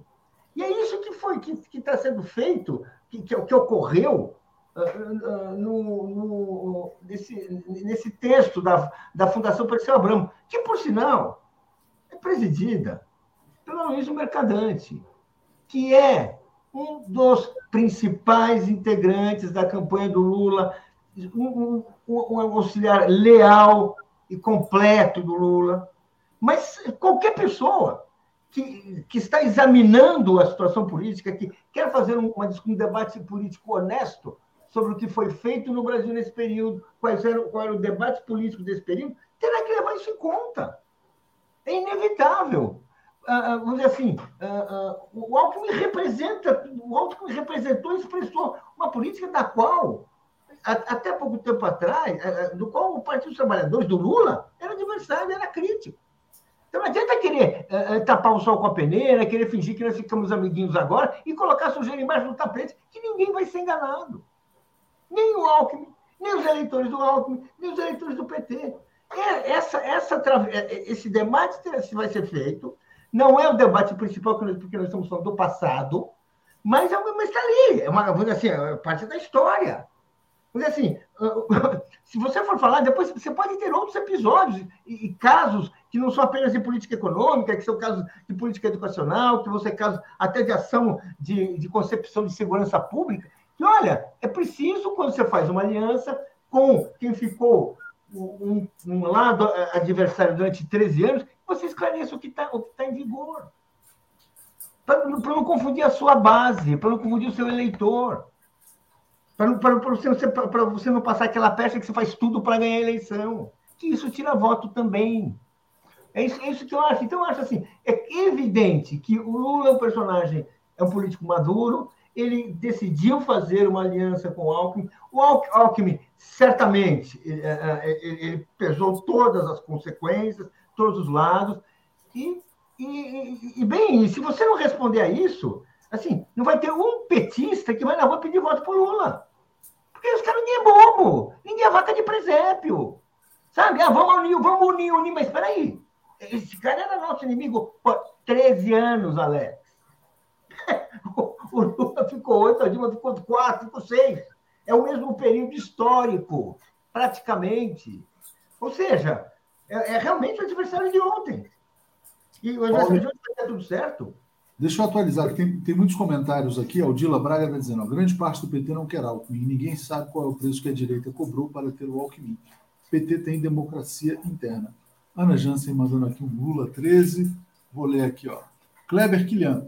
A esquerda não entendeu ainda que não se pode fazer política somente com paixão. Alianças são necessárias para a governabilidade.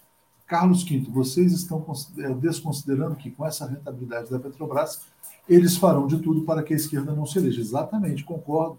As forças que deram o golpe de Estado vão jogar pesado para manter o assalto ao povo brasileiro. Se o povo não reagir, o assalto continua. Thaís Neves, se Bozo vencer, não vou suportar. Alexson Cortez, não protestamos porque, infelizmente, não somos um povo pacífico. Somos covardes, né? Cristiana Campanha, vai ser difícil falar em mudança com Alckmin como vice. Soraya Borges, fora da realidade brasileira, os que criticam a aliança, né? É, muita divergência aqui. E o Marco está dizendo: se Bolsonaro não está nem aí para as consequências do preço da gasolina e do diesel, então também não está nem aí para a eleição. O que quer dizer que Nassif pode ter razão. Vem golpe aí. Também é um risco grande que está pairando. O Márcio Magalhães fala assim: é importante, deram um golpe para mudar a política. Não tem conciliação sem mudança de programa. E agradeço muito aqui a Dagmar, que está nos apoiando. Alex, para a gente encerrar a participação hoje, passo para fazer uma palavra final. Já já vou chamar o Brian Natália Daphne. Diga, Alex.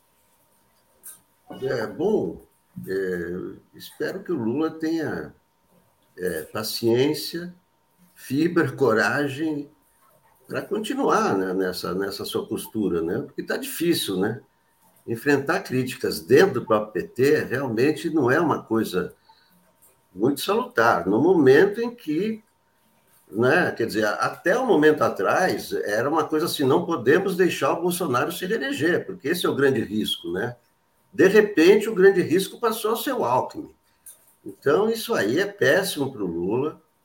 Eu até, até achei, achei é, esquisito, né? porque eu conheço o Luiz Mercadante, né? um, grande, um grande quadro, um grande. Eu não, não sei porque ele resolveu, nesse momento, fazer críticas ao Alckmin. O Alckmin não vai, não vai ser governador, vice. Talvez vice não tenha essa importância toda, não vai ser a ideologia do Alckmin, nem nada disso. Mas, enfim, é, o Lula está enfrentando dificuldades, você vê, ele está tentando um acordo com o Kassab, está difícil, talvez saia em Minas com, com o Calil, não é? mas é, já está difícil fazer acordo, né? Com, com o PT ainda criticando, eu, eu acho que fica mais difícil. espero que o Lula é, consiga Paulo, você quer fazer linha. Você, você bala na sua cabeça. Para fechar, Paulo, para fechar, para a gente chamar os convidados. Peraí, o Lula não está enfrentando dificuldades. Quem está na liderança de uma campanha com a vantagem que o Lula tem, não está enfrentando dificuldades. Ele está caindo na vida real. Na vida real, a, a, vida não é um mar de rosas. As negociações são ásperas. Assim, da, da mesma maneira, ele não você não pode, não se pode imaginar que um, um, instituto de estudos como a Fundação Perseu Abramo não tem autonomia para fazer escrever textos. Se for uma máquina de propaganda, é outra coisa, contrata agência, chama o Duda Mendonça.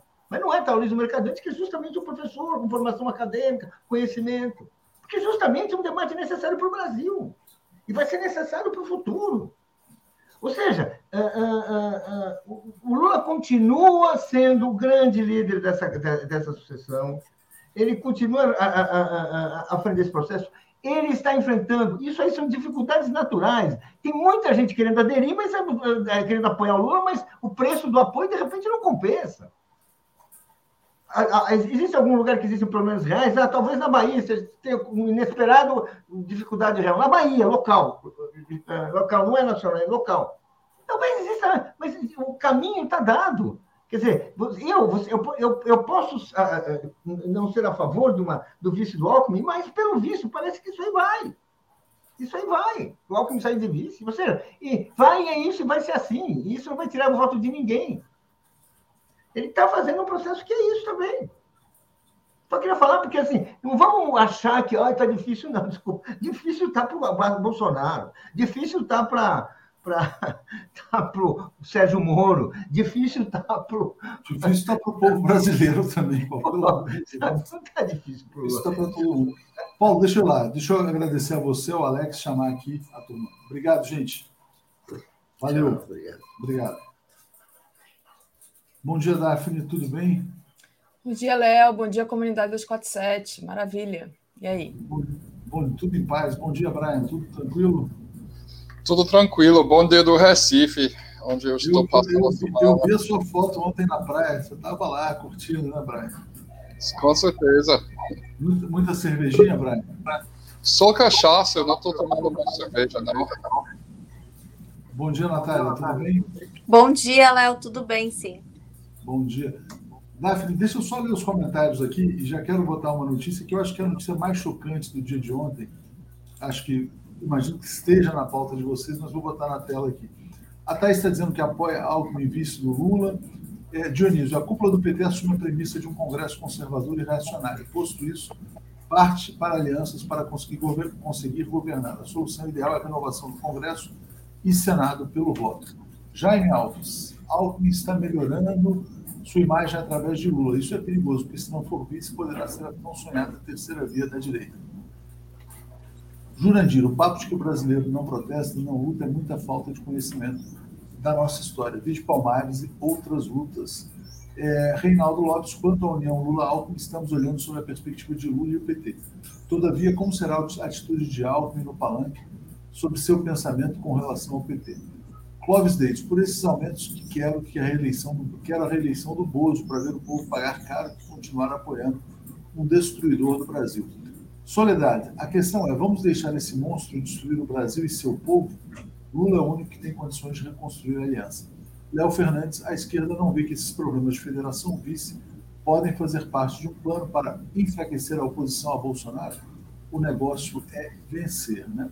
Então, parei aqui no Dionísio, uh, Daphne, e quero botar essa notícia na tela. Jamais imaginei que algo pudesse acontecer nesse sentido.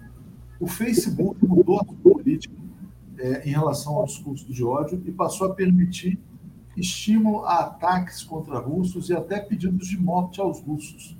É, que mundo é esse que a gente está vivendo? Passo para quem quiser de vocês falar a respeito disso, queria ouvir as opiniões aí sobre essa nova política do Facebook só para a Rússia. Pode matar russos, segundo o Facebook. É, Léo, essa notícia realmente estava na nossa pauta, né? E a Natália que ia começar a comentar. Então, acho que a gente já passa para a Natália para saber é, a, a, análise dela e, e depois o Brian. Diga, Natália. Então, Léo, não é só russo. Você também pode ameaçar bielorrussos, né? Principalmente o presidente, o Alexander Lukashenko. É, segundo a Meta, né, que é a companhia que controla o Facebook e o Instagram, não é só o Facebook, no Instagram também é permitido.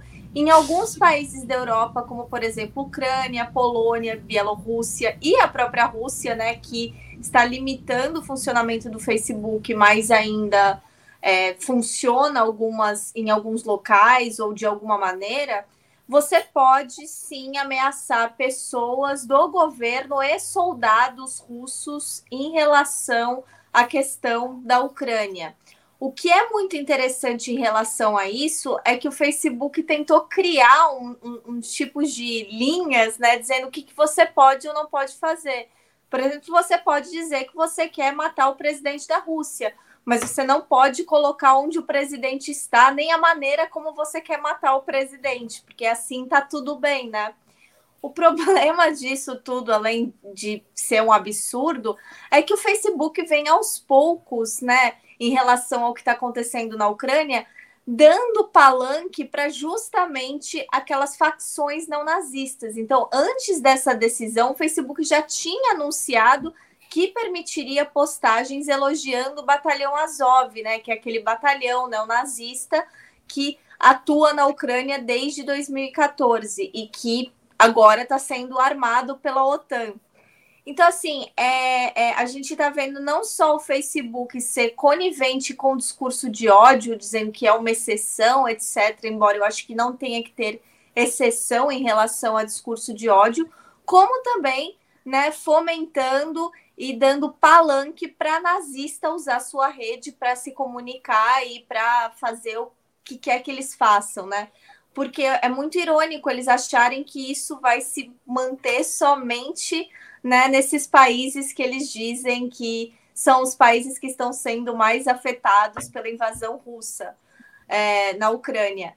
Então, assim, é, é um absurdo, mas a gente já está vendo que essas companhias particulares midiáticas que controlam as nossas vidas hoje em dia, porque elas controlam a informação, elas controlam o discurso, narrativa, as eleições, né? Porque vamos lembrar que a Meta também é dona do WhatsApp.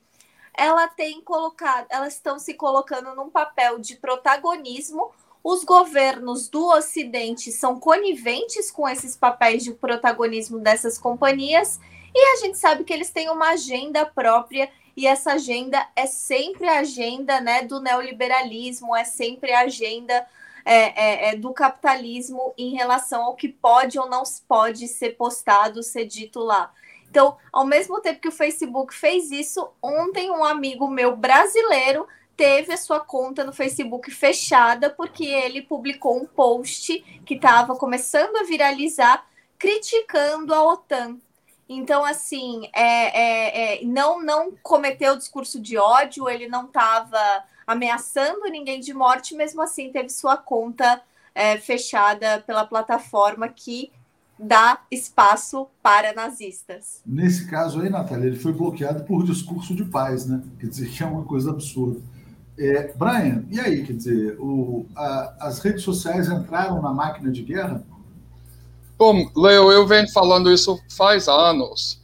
Enquanto tem debate sem fim em defesa de um individual neonazista, escroto, machista, não sei o quê, porque cancelar a conta dele significa um abuso do, do direito do livre expressão. Esses monopólios da direita que controla toda a mídia social tem enormes botões liga desliga. E quando um aperta o botão cancela todo o mídia russo cancela todo mundo. Tem milhares de jornalistas que perderam seus empregos agora né?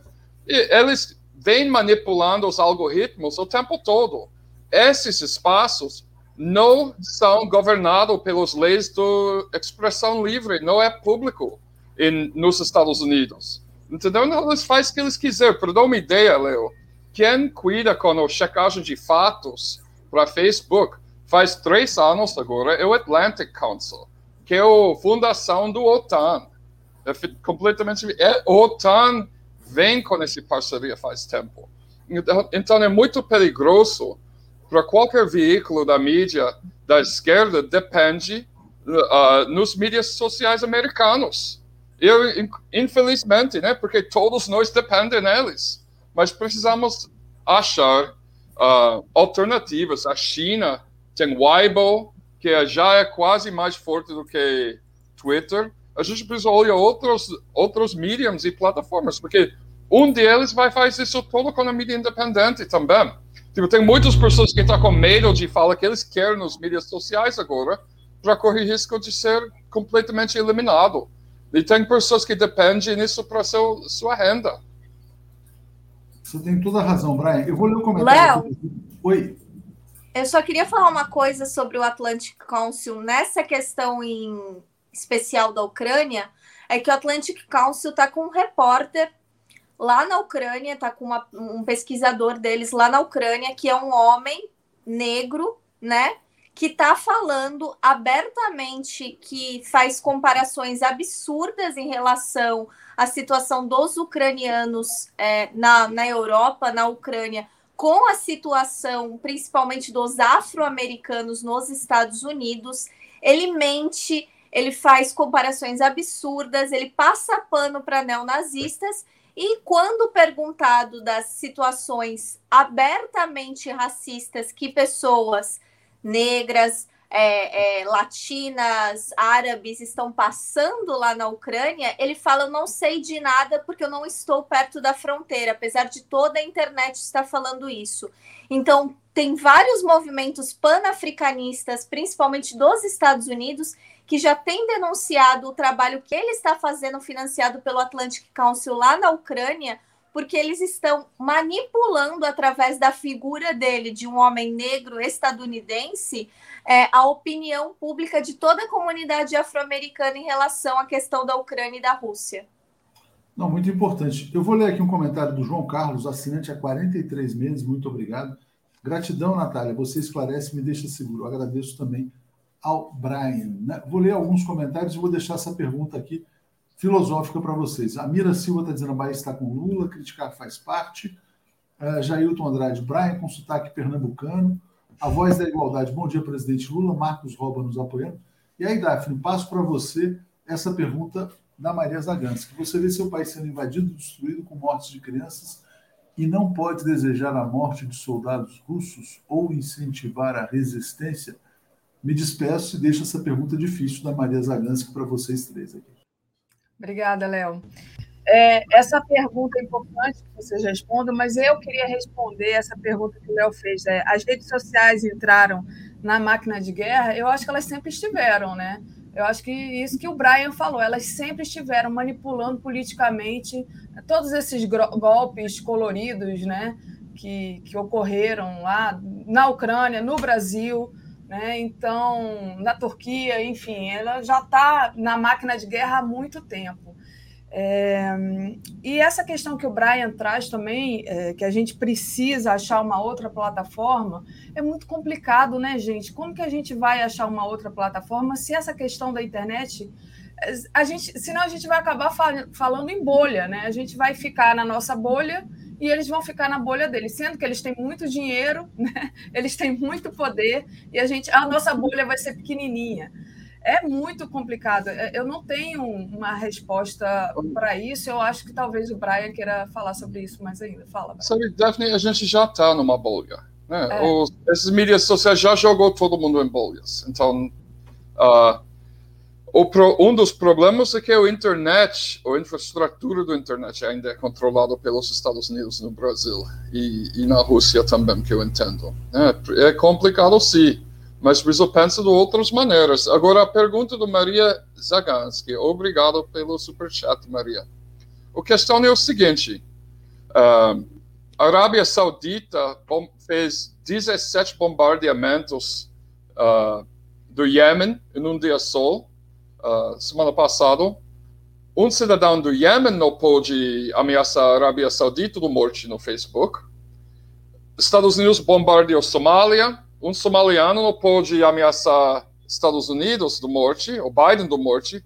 Então, o problema é mais tipo assim, eles abrem mão de um político deles, especialmente para favorecer a Ucrânia nesse momento. Uh, ao prejuízo de todos os outros países que está sendo bombardeado pelos Estados Unidos e seus alinhados. Então, é um tipo, é uma forma de hipocrisia. Se vai liberar para um, liberar para todos, né? É, ou, é só, ou é só brancos que têm esse direito de ser racista no Facebook, porque isso que parece. Porque um, um árabe não pode, né? Mas o branco pode. Certeza. É, Natália? É, falar sobre Então, Daphne, eu concordo com isso que o Brian falou. Inclusive, eu tenho diversos amigos palestinos que eu só conversava pelo Facebook e eu perdi o contato com eles porque eles tiveram suas contas é, é, fechadas lá, acusados de estar tá fazendo discurso de ódio contra o exército de Israel, o exército de Israel que mata criança, que mata mulher, que rouba terra, que bombardeia, que comete crimes de guerra, enfim. E eles perderam suas contas. E eu quero repetir aqui uma coisa que uma amiga minha dos Estados Unidos, que é uma militante panafricanista, postou ontem. Falou: engraçado, o Facebook é, tá dando permissão para brancos fazerem isso, é, enquanto pessoas que eu particularmente conheço, pessoas, crianças, jovens negros aqui dos Estados Unidos, perderam suas contas ao reclamar da violência da polícia contra as comunidades afro-americanas. Então, ou seja, é, não estavam nem ameaçando de morte, estavam apenas, né, é, é, mostrando a sua frustração e foram, né, ba baixaram lá, né, a censura neles em relação a todas as mortes cometidas pela polícia contra né, a população afro-americana. Então, é, é isso que o Brian falou, é uma hipocrisia, porque a gente está vendo que isso é só mais um capítulo de toda essa é, é, é, virulência que o mundo está instigando contra russos, não é somente contra o Putin, isso que é muito importante que as pessoas entendam.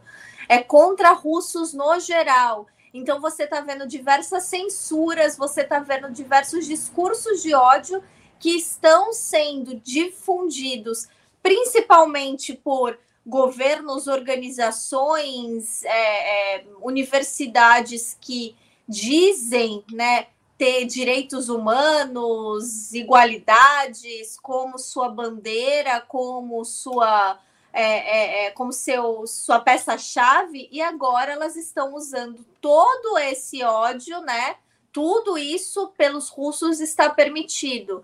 Então, assim, é, é, eu acho que além de hipócrita, isso é muito perigoso, porque, novamente, pessoas russas, principalmente nos Estados Unidos e na Europa, já estão sofrendo, já estão sendo perseguidas, já estão sofrendo atos de violência e nada está sendo e nada vai ser feito e nada está sendo feito para prevenir isso. Muito pelo contrário, está sendo estimulado. Exatamente, não, e não precisa nem ir para a Europa e nem ir para a própria, é, para a própria área de conflito. Aqui no Brasil, o, o Joaquim entrevistou uma russa que mora aqui e ela já está sofrendo é, um apedrejamento né? Por, apenas por ser russa, é um negócio. E ela nem se disse, é, enfim, pró-Putin, né? Ela nem se diz pró-Putin, ela já está sendo apedrejada na internet. É, enfim, e, daqui, e, bom, mais tarde eu, eu, vou até falar disso com a Sinara sobre essa questão de perseguição na internet, mas eu queria ler aqui os comentários e trazer ainda uma questão dessa guerra Rússia-Ucrânia que é importante. Então, deixa eu agradecer aqui a Thaís Neves, que fala: Oi, gente, esse é o programa que mais gosto. Obrigada, Thaís. Flávia Mello, bom momento para pensar sobre aplaudir esses cancelamentos. Os juízes nunca serão por nós. Cada vez que vejo a esquerda aplaudir essas coisas, sinto arrepios. Né? Ela está falando justamente que a gente não tem esse controle, né? dessa hipocrisia de, de, de, sempre isso vai é, é, quer dizer de sempre eles serem o, o poder econômico a, a meta é, o Twitter que vai poder é, expurgar alguém porque né, sobre o, o argumento que está com discurso de ódio e justamente na hora que eles quiserem é, manipular isso, eles vão manipular. Da Maria, que a gente já leu, Marcos Rouba mandou uma contribuição sem mensagem. A Voz da Igualdade diz: Bom dia, presidente Lula. Bom dia. É, o Jailton Léo já leu. A Mira Silva, a Bahia está com Lula. Criticar faz parte. Então, obrigada, Mira. Então, é, gente, eu queria trazer agora para vocês a questão das sanções. Né? A Rússia está sofrendo aí diversas sanções e vou passar para o Brian falar sobre isso, sobre quem está apoiando essas sanções e quem não está apoiando e por quê. Bom, uh, quando vem aquela moção uh, no ONU de condenar a ocupação militar da a invasão militar do, da Rússia na Ucrânia, a maioria dos países no mundo votou a favor de condenar a Rússia, né? E a máquina de propaganda de guerra, anglo, e seus, um, como que fala, seus braços no mundo brasileiro como Globo e tal, começou a usar isso como prova de que todo mundo estava contra a Rússia. Só que quando vem o momento de implementar as sanções, nenhum país no mundo em desenvolvimento entra nessa jogada com Europa Ocidental, incluindo países como Irlanda, que tem um, uma reputação um pouquinho mais progressista, Suécia e tal, todos eles junto com os Estados Unidos e Canadá para fazer as sanções, mas 85% do mundo não uh, juntou com isso. Ou seja, 85% dos países que representam a população do 85% do mundo não entrou no negócio de sanções. Porque quem mora no mundo em desenvolvimento sabe quem sofre dessas sanções. Esses, a gente fica falando, a Globo, a, a mídia hegemônica fica falando dos crianças mortas em Ucrânia, agora pelos soldados russos, certo? É horrível, né?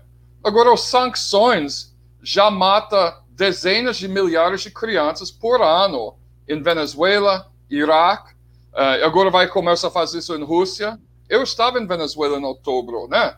Eles com a ajuda de Rússia, eles co conseguiram ultrapassar algumas sanções que estavam impedindo a entrada do país do insulina que Donald Trump implementou co contra eles.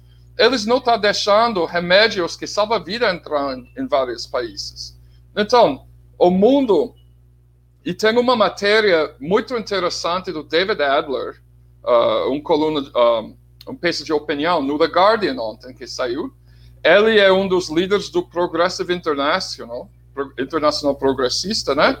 E parece que foi elaborado coletivamente. Então, e ele está dizendo que essa questão uh, está uh, causando um renascimento do antigo movimento não alinhado, que se eu não sei quem lembra isso da época do Guerra Fria, quando Índia e Iugoslávia criou uma aliança com vários outros países, uh, Tanzânia, um, Moçambique, vários outros países no mundo inteiro, dizendo: olha, a gente não vai alinhar nem com Rússia, nem com a União Soviética e nem com os Estados Unidos na Guerra Fria. Agora tem uma nova Guerra Fria começando e parece que esse, esse movimento está crescendo. Eu tenho um amigo indiano que talvez a gente vai convidar no Globalistas na segunda-feira, que é Shoban Saxena, que já vem várias vezes no 247.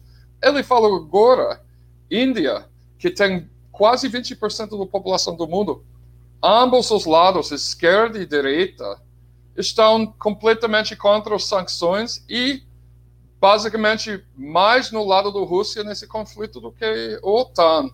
Então, esse simboliza um, uma quebra. Mas a, a gente está todo no ar. Guerra é sempre todo no ar. A gente não vai saber como esse vai continuar. Eu acho que cada dia que continua fica pior para a imagem de Rússia nesse momento. Mas ele também representa uh, um novo nascimento de um movimento alinhado. Parece, né? Que tudo parece. Tudo indica, né? Sim, é... em relação a essa questão das sanções, né? Já vou passar para você, Natália.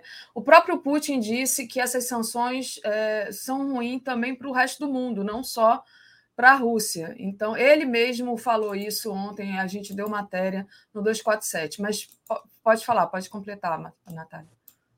É, uma coisa, eu já fiz, antes, inclusive, dessa invasão, é, num dia que o Brian não pôde ir no Globalistas, eu fiz justamente um debate com dois é, é, camaradas do Partido Comunista Brasileiro sobre o movimento não alinhado, sobre. Então, tem aqui no canal 247, foi um debate muito legal sobre isso. É, Outra coisa, na Venezuela, de 2017 a 2019, 40 mil pessoas morreram diretamente com, como resultado das sanções. Eu participei aqui no 247, eu escrevi uma matéria para o Progressive International, né, para Internacional Progressista, fazendo uma campanha internacional é, para que um banco português desbloqueasse ativos da Venezuela para que a Venezuela pudesse comprar remédios para crianças. Eles queriam comprar vacina de pólio, o dinheiro não ia nem direto para a Venezuela, iria para a, a Organização Pan-Americana de Saúde. Então, ou seja, a, o, se fosse falar, ah, mas eles estão falando isso, não, o dinheiro ia direto para eles. E mesmo assim, eles não puderam, é, não tiveram até agora esse dinheiro desbloqueado.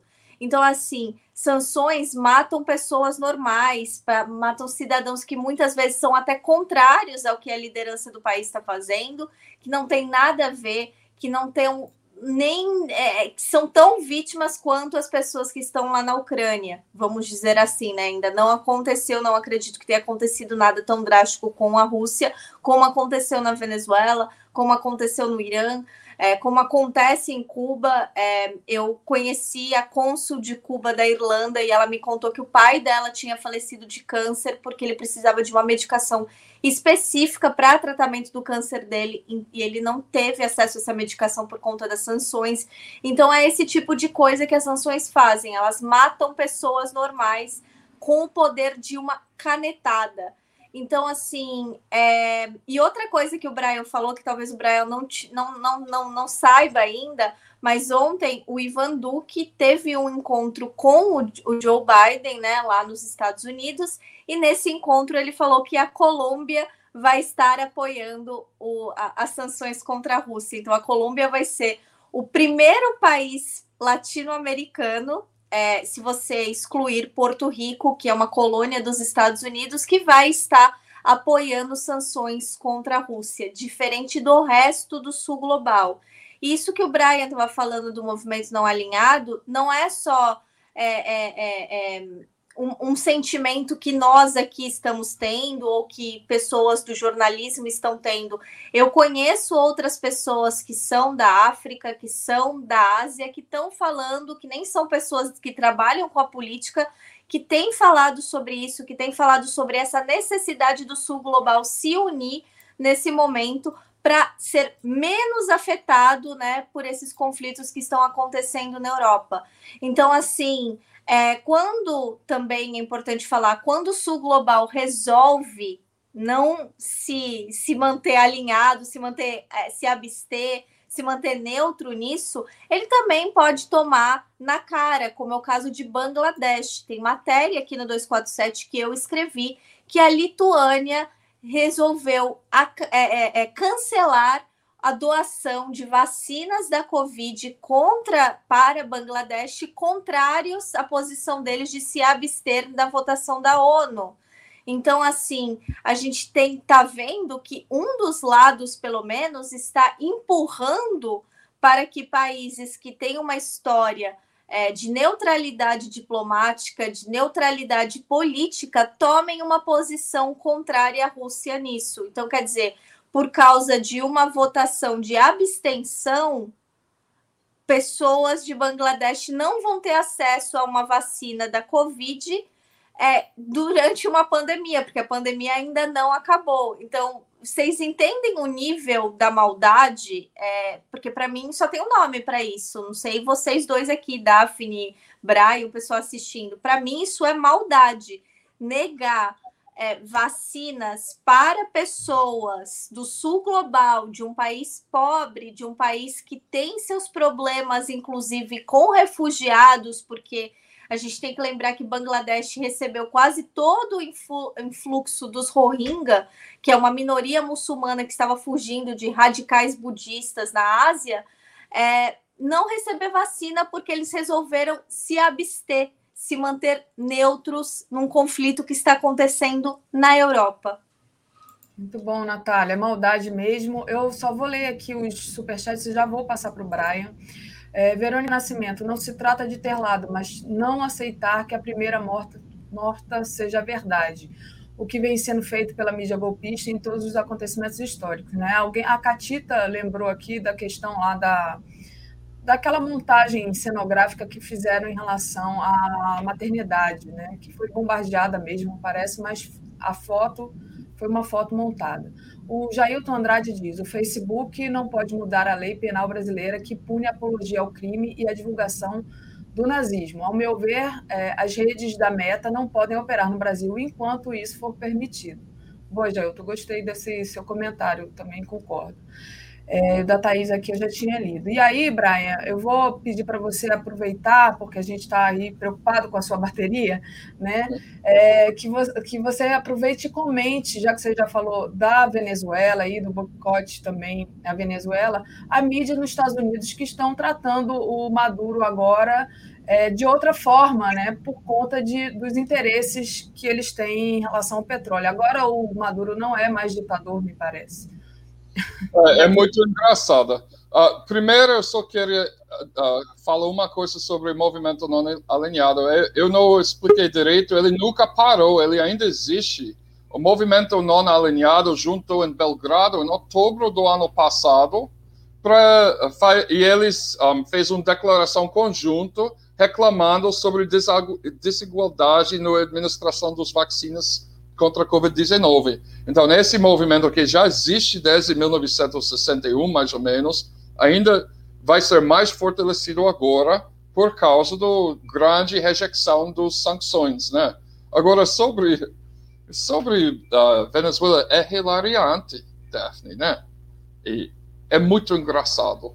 O, pela mídia uh, estadunidense, desde Biden anunciou que está correndo atrás do petróleo, os Estados Unidos deu um tiro no pé. Eles colocou sanções contra tantos países que produzem petróleo, que agora eles não têm petróleo. E o preço está subindo para cima. Então, né, de repente, Biden tipo, ah, talvez Venezuela e Irã não são tão ruins mesmo. Vamos mandar, vamos conversar com eles. Então, um, e durante o, o, o encontro, o o Venezuela recusou de uh, parar seu apoio incondicional para o governo russo nessa ação militar no, no, no Ucrânia, né, no invasão. Porém, eles liberou dois prisioneiros estadunidenses em Venezuela que teve duplo, tem dupla nacionalidade, né? E eles anunciou uh, que vai recomeçar diálogos com a oposição e tal. E em uma questão de horas, os manchetes nos Estados Unidos começam a mudar. Ou seja, pela primeira vez desde 2019, ah, ele está chamando Maduro presidente do Venezuela de novo. Ou seja, Juan Guaidó sumiu, puf. E agora, uh, um juizado nos Estados Unidos uh, autorizou o governo venezuelano vender seu hedge de postos de combustível, Citgo, nos Estados Unidos, que tem um valor de 8 bilhões de dólares, que está congelado. Dois anos atrás, uh, o governo Trump deu de presente um hedge de posto de combustível gigantesco para Juan Guaidó. Agora o Guaidó é super e o povo dele, né? Ele é um super milionário agora por causa dessa brincadeira toda. Então ninguém deve sentir pena que ninguém está chamando ele mais de presidente. Né? Até de, de, brincadeira, eu vi pessoas fazendo piada disso. Coitado do Juan Guaidó. O cara vira, se não é bilionário, agora é quase, né? Por causa dessa palhaçada que Trump inventou. Uh, então, o, o, manchete que eu puxei na tela aqui é pressão montar em cima do governo Biden de devolver, uh, de retribuir os gestos de boa fé do, do governo Venezuela e do presidente Maduro. É muito engraçado isso. Como as coisas mudam rápido quando tem petróleo envolvido, né? Sim. Natália, quer comentar? É... Então, hoje vai ser justamente esse meu assunto, vai ser o que eu vou falar hoje no Veias Abertas, vai ser sobre essa questão do Maduro com os Estados Unidos, é, a visita do Ivan Duque né, na, na, nos Estados Unidos, e eu já vou dar um spoiler, que é que muita gente aqui vai achar engraçado e também triste. O porta-voz do Departamento dos Estado, de Estado dos Estados Unidos, o Ned Price, falou que os Estados Unidos continuam reconhecendo o Guaidó como presidente. É, um dos porta-vozes é, do Donald do Joe Biden também falou que isso não mudou, que eles continuam reconhecendo o Guaidó e que o motivo principal dessa viagem deles para a Venezuela, que segundo ele já estava é, planejada fazia muito tempo, era para a libertação de cidadãos estadunidenses que estavam, né, que presos, inclusive alguns já foram soltos, que eram conhecidos como seis da Citgo, que eram empresários que estavam presos na Venezuela, acusados de lavagem de dinheiro, peculato, enfim, de diversos crimes do colarinho branco, vamos dizer assim. E outra coisa que eu queria falar, Daphne, rapidinho, que alguém falou, nossa, mas que burrice falar em, em radicalismo budista. Procurem né, o genocídio que está acontecendo no Mianmar, que lembra que teve o golpe político, etc. É lá os Hakini, é, os budistas Hakini, que é de uma área lá do Mianmar, eles estão matando, né, fazendo limpeza étnica contra essa minoria muçulmana faz muito tempo. Então, por favor, né, é, leiam sobre isso e isso realmente deve ser mais falado por toda a mídia, porque é muito absurda essa situação. Muito bom, gente. Deixa eu só agradecer. Diga, Bryce, você quer falar? Eu só queria dizer que não dá para confiar nada que os porta-vozes do Departamento do Estado falam sobre nada disso, né? Você veja que ele está falando sobre armas biológicas na Ucrânia, por exemplo. O vice-diretor do secretário do, do, Departamento do Estado assumiu que os Estados Unidos têm laboratórios do, do guerra biológica na Ucrânia e um dia depois, os, todos os porta-vozes do Casa Branca começam a negar fingir que ela não fala nada, não explica a fala dela. E eu, eu tenho certeza que a mesma coisa está acontecendo com Venezuela, porque o jeito que a mídia está tratando ele é, é, diferente. Então, ela está numa situação complicada, porque a mídia hegemônica, alinhada com o governo Biden, já está chamando Maduro de presidente, mas uh, o governo estadunidense não quer passar vergonha. Então, é uma situação que eu acho que com passagem do tempo a gente vai ver realmente o que acontece. Mas eu imagino que daqui a pouco uh, os Estados Unidos vai fazer uma compra do petróleo venezuelano para evitar a crise de inflação. Para a Venezuela é bom, né? Mas agora eu queria. Você falou da Vitória Nuland, não é isso? Não é, não é esse o nome dela? Sobre a declaração que ela deu no Congresso? E lembrando Sim. que ela era o arquiteto do golpe na Ucrânia em 2014 também. Sim. Então ela sumiu. Né, tá todo, esse vídeo está circulando no mundo inteiro. e o governo dos Estados Unidos está fingindo que ela não falou, que é. nada aconteceu. Ele está dizendo que os, os laboratórios de guerra biológico ucraniana são deles, que não recebeu o apoio dos Estados Unidos. Imagina. Agora, se a China abre 200 laboratórios de guerra biológico uh, no outro lado da fronteira com o México, o que, que os Estados Unidos iria fazer? Gente, isso depois, a gente ouve isso depois de uma pandemia, né? Que está durando dois anos, onde milhares de pessoas morreram. É, é uma loucura isso. Fala, Natália. Você abriu o seu É microfone. engraçado que ontem eu ri muito, mas assim, eu ri muito mesmo de um comentário que na visita que o Ivan Duque fez ao Joe Biden, ele falou para os Estados Unidos: não comprem, não, não vai atrás de petróleo venezuelano. Nós temos um petróleo muito melhor do que o venezuelano, nós temos uma infraestrutura muito melhor de petróleo, de extração de petróleo que os venezuelanos, e nós somos seus amigos. Então, assim, é, o mais interessante disso tudo é que é, é essa aproximação que a gente não sabe exatamente o que está acontecendo, né? Como isso está acontecendo, os motivos a gente sabe, mas o que está sendo negociado de fato, o Maduro não tem falado sobre isso. É, e os Estados Unidos não dá para acreditar em nada que eles falam, como mesmo o Brian apontou. Mas é, é o desespero né, dessa classe gusana tá assim fantástico, porque é, é, a Colômbia está em pânico. É, o, o, o, a elite de Miami, então, é, essa semana o Marco Rubio fez um vídeo em espanhol né, para o público dele. Ele é um congressista republicano nos Estados Unidos, quase chorando, falando sobre isso, falando. O, o governo Biden não entende que os venezuelanos estão olhando para a gente agora e dando risada. Eu falei, sim, estão.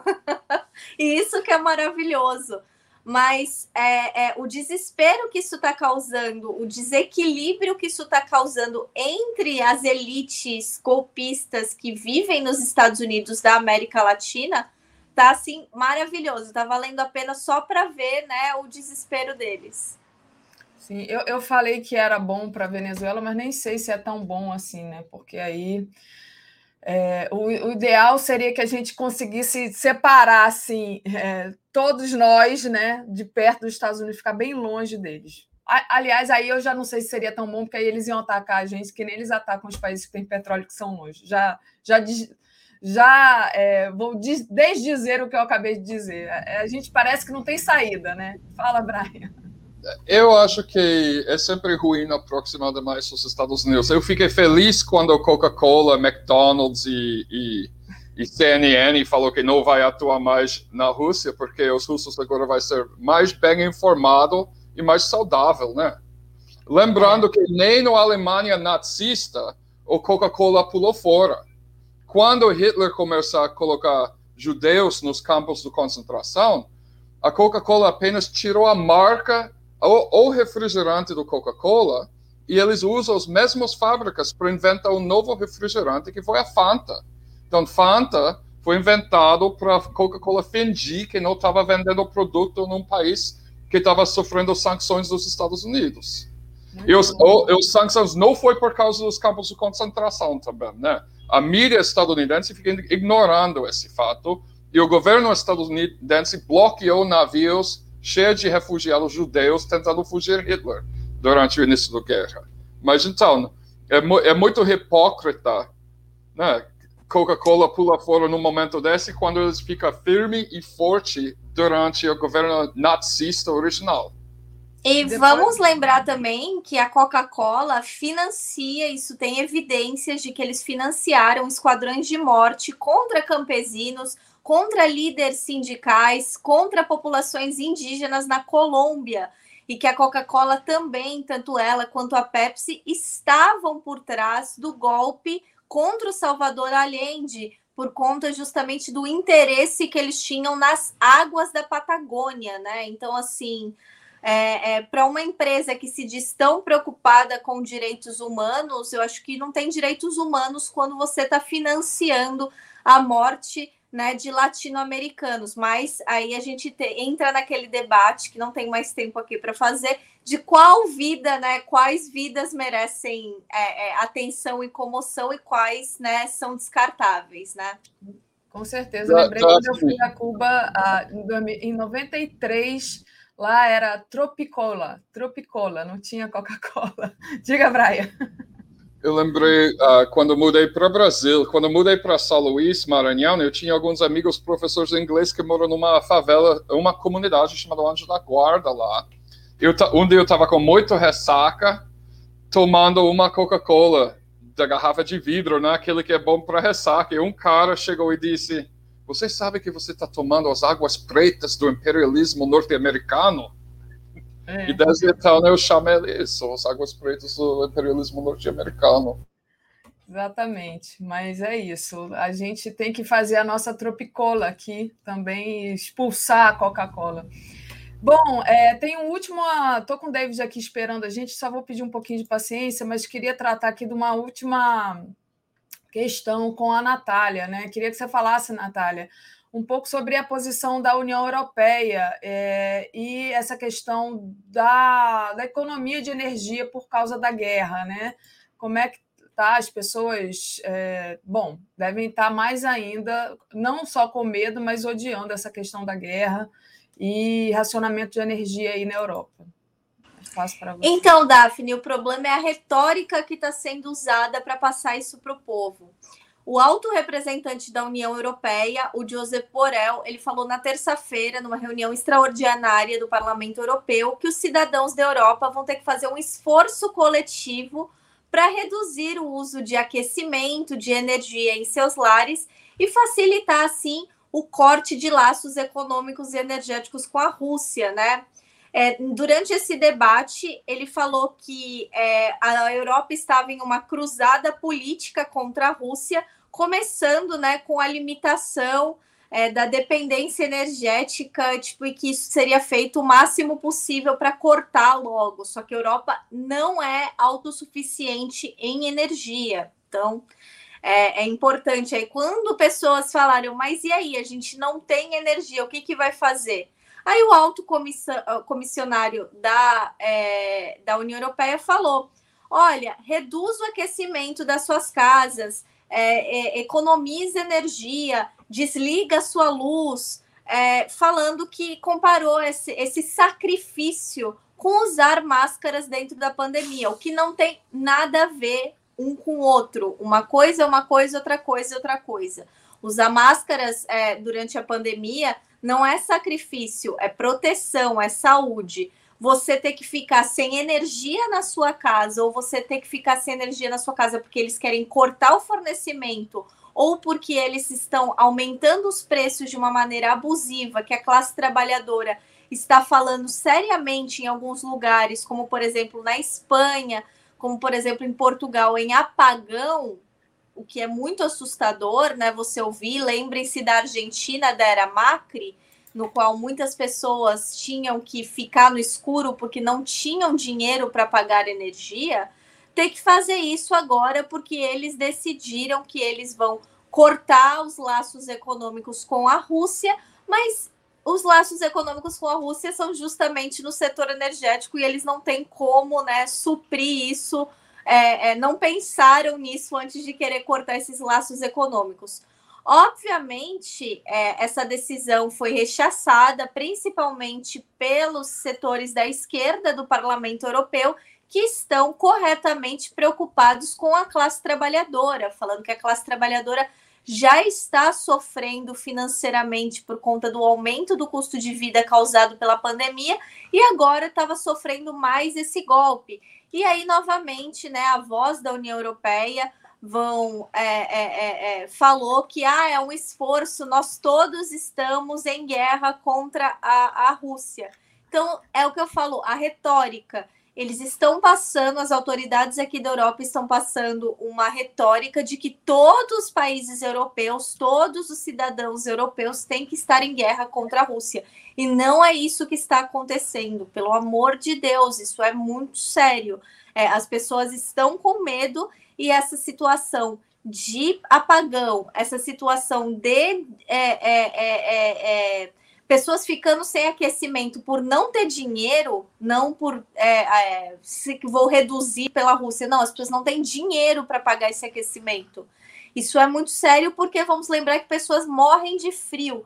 Pobreza energética é uma realidade assassina nos países do norte global, onde tem neve, onde né, tem temperaturas extremas. Então, isso é muito perigoso. Muito bom, Natália. Deu uma travadinha aqui para mim, mas eu acho que não travou para vocês aí, não. Fui eu que travei. É, então, vou passar para vocês se despedirem. Vou começar com o Brian depois Natália anunciando o, o programa dela daqui a pouquinho. Fala, Brian. Ah, não tenho nada mais para falar. Bom fim de semana para todos, todos de vocês. E não esquece de assistir Veias Abertas daqui a pouco, né, com a Natália de novo, retomando o assunto Venezuela. Ara. Natália?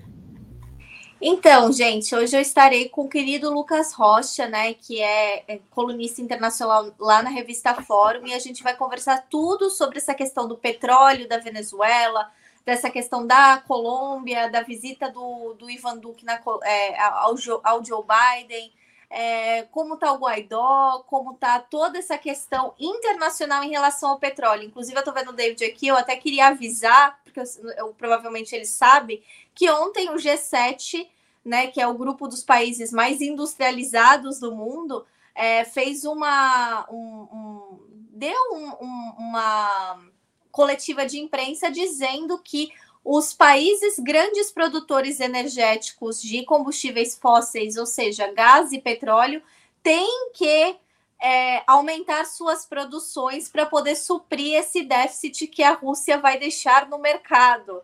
Então, ou seja, eles escolheram sancionar a Rússia, agora os outros países que lidem com isso. Legal, Natália. Obrigada, Natália. Obrigada, Brian. A gente vai ficando aqui. Valeu. Queria agradecer ao Reinaldo Oliveira, que enviou aqui um super sticker para gente, e ao Gilberto Cruvinel. Gilberto, não deu tempo da sua mensagem, mas agradeço. Ele diz: as casas reais europeias vão participar do esforço para racionalizar o gasto do gás? Jailton Andrade, Andrade lembra do cajuína, para a gente tomar cajuína. E é, Jurandir Azevedo diz que budista radical é algo que ele não imaginava. O Cutícula de Peixe diz: Guaidó já foi impeachmentado na Austrália. Jurandir também é, mandou aqui uma outra, outra colaboração. E a Thaís Neves diz: Quantos ucranianos morreram? Eu não sei. E aí, gente, vou trazer aqui, importantíssimo hoje, a presença de David Bacelar. Bom dia, David. Tudo bom? David? Bom dia, Daphne. Bom dia, Bom dia, Daphne. Bom dia a todas e todos que estão aqui conosco no Bom Dia 247. Hoje eu estou de novo aqui no Sindicato Caxias, em Duque de Caxias, próximo à Reduc, né? a grande Reduc, a refinaria Duque de Caxias, acompanhando o processo eleitoral no sindicato nosso, que está em disputa com a outra chapa. Muito bom, muito bom. Terra boa, Caxias. Beijo para os caxienses. É, David, bom, acho que o assunto hoje não pode ser diferente que não, se não esse aumento, né? É, teve, a gente sabe dos aumentos abusivos, né, pela Acelém, a empresa que hoje administra a refinaria Landulfo Alves, a RLAN, ou Relan, como os baianos gostam de dizer, né, na Bahia, cinco reajustes da gasolina e diesel e dois do gás de cozinha em menos de três meses. E agora a Petrobras anunciou é, ontem um reajuste de 18,8% na gasolina, 24,9% no diesel e 16,1% no gás de cozinha. É ano eleitoral, o Bolsonaro chegou a dizer que é, iria intervir nos preços dos derivados do petróleo, né? Mas é, ontem ele disse que ele não podia fazer nada, infelizmente ele não, tinha, não podia fazer nada, é, que se ele pudesse, ele batia na mesa da, da assim, na mesa para acabar com isso, né? Tirou o corpício dele fora, né? Inclusive, o pessoal está perguntando aí nas redes, cadê aquela louca do posto, né? Que ficava culpando a Dilma. Quer dizer, agora a culpa da, da gasolina, do aumento, não é do Alecrim Dourado, era só culpa da Dilma mesmo. E, aliás, o Bolsonaro continua culpando os governos passados pelo aumento do combustível. Né? E daqui a pouco é, é, também tem a retórica que ele culpa a guerra na Ucrânia. Mas eu passo para você é, falar um pouco, primeiramente, né, é, sobre esse aumento. Tem também a questão que o Congresso Nacional está analisando as propostas para segurar esses preços, né? Então, eu queria saber se você acha que essa proposta no Congresso Nacional pode realmente dar certo, né? É, mesmo que eles se mantenham atrelados ao PPI, né? Que é aquele preço atrelado ao petróleo e qual é a solução para melhorar isso, porque é claro, se tudo aumenta, os alimentos também vão aumentar muito e a gente está num cenário terrível aqui no Brasil, né? As pessoas já estão passando fome. Passo para você. O Daphne, o interessante é que esses argumentos que o Bolsonaro utiliza, que são falsos e não são válidos, é, chega à população. É, eu acordei muito cedo hoje pela manhã, 4h30, para poder chegar lá às 6 na Reduc, para receber os trabalhadores e trabalhadoras. E recebi uma mensagem até de um xará amigo meu, ele questionando isso. E dizendo que não acredita naquilo que nós falamos, que a culpa é, dos preços estarem altos é do PT. Então, é, é, é triste ver que argumentos que não têm embasamento nenhum eles conseguem chegar, infelizmente, à população. Então, esse trabalho que os companheiros e companheiras aqui fazem, de difundir as informações que a TV 247 traz, compartilha, é de suma importância. Verdade, o Bolsonaro, ele desesperou. É, e ainda falar sobre isso, né, de que ele gostaria, mas não pode bater na mesa. É uma decisão política, ele não faz porque não quer, não faz porque deve favores, não faz porque está coadunado com o Paulo Guedes para que a Petrobras ela gere dividendos para acionistas, principalmente em outros países. Lembro-me aqui de momentos anteriores, Daphne, que nós falamos sobre isso. Nós falamos de um acordo que sim, o Paulo Guedes fez com os acionistas lá da Bolsa de Nova York, de que ele iria passar por ano algo em torno de 30 bilhões para esse público. E é o que está fazendo. Então, ele poderia sim como presidente da República, como representante da União, definir que aqueles que forem indicados pelo governo federal, presidente Silvio Luna, e agora está piorando, né? Presidente do Flamengo agora vai ser o presidente do Conselho de Administração da Petrobras. Esses seus amigos que foram colocados ali é, em espaços de poder dentro da Petrobras poderiam sim mudar a política de preço dos combustíveis. Nem precisaria de uma legislação, que é o que está sendo engendrado no Poder Legislativo, já que o Executivo não faz nada.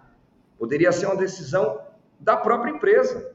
Ela ia deixar de ter lucro? Não. Ela ia ter prejuízos? Não. Ela continuaria tendo lucros, as distribuidoras também, os postos também, e a população não seria sangrada da forma que está sendo.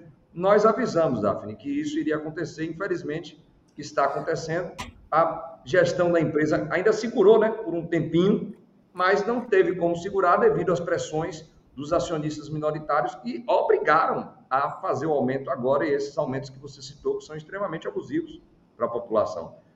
Tem como mudar. É, o Congresso Nacional ele está fazendo essa luta, né? Infelizmente, por sinal, é, Daphne, um abraço aí para o companheiro Jailton, né, o camarada do debate petroleiro.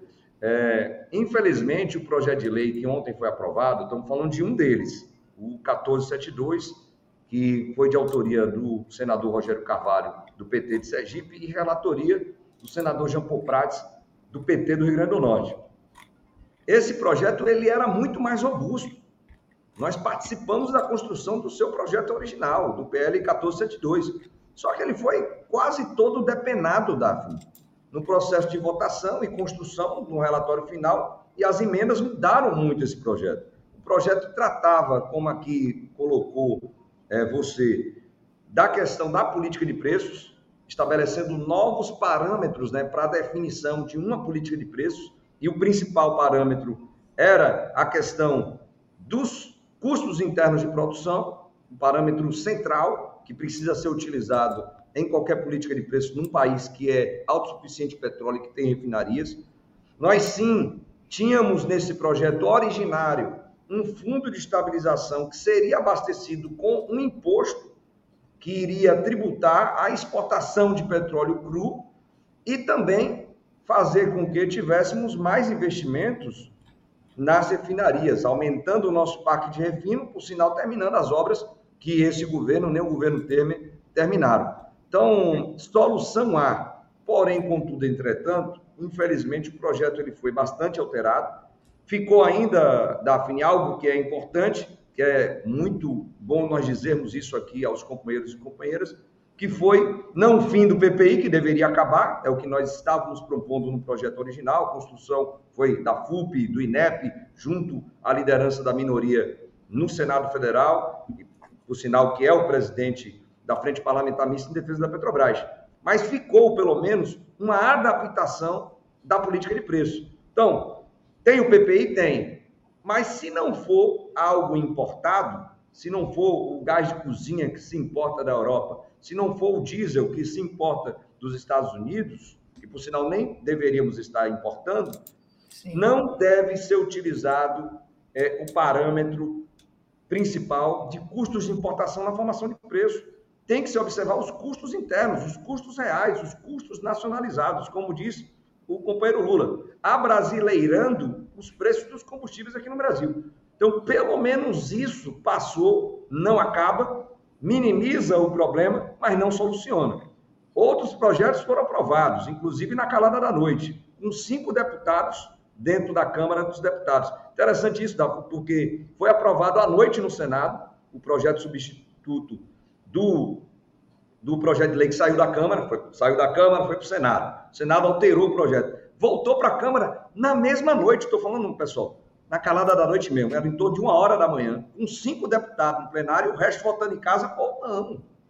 Aprovaram a mudança na base de cálculo do CMS, aprovaram a isenção fiscal para a União de alguns bilhões de reais, com PIS, PASEB e COFINS, sangrando a população, beneficiando os grandes importadores ainda, beneficiando as refinarias como Petrobras e agora a Selem, que estão ganhando muito dinheiro não resolve o problema. Mais uma vez, a gente reforça aqui, Davi, isso não resolve o problema. Pode minimizar, reduzindo um pouco os preços ao consumidor final, mas não irá resolver. Se quisesse resolver, era a própria gestão, que é controlada pelo governo federal, acabar com o PPI e utilizar preços internos a partir dos custos que a Petrobras hoje tem, que, por sinal, são um dos menores da indústria petrolífera mundial.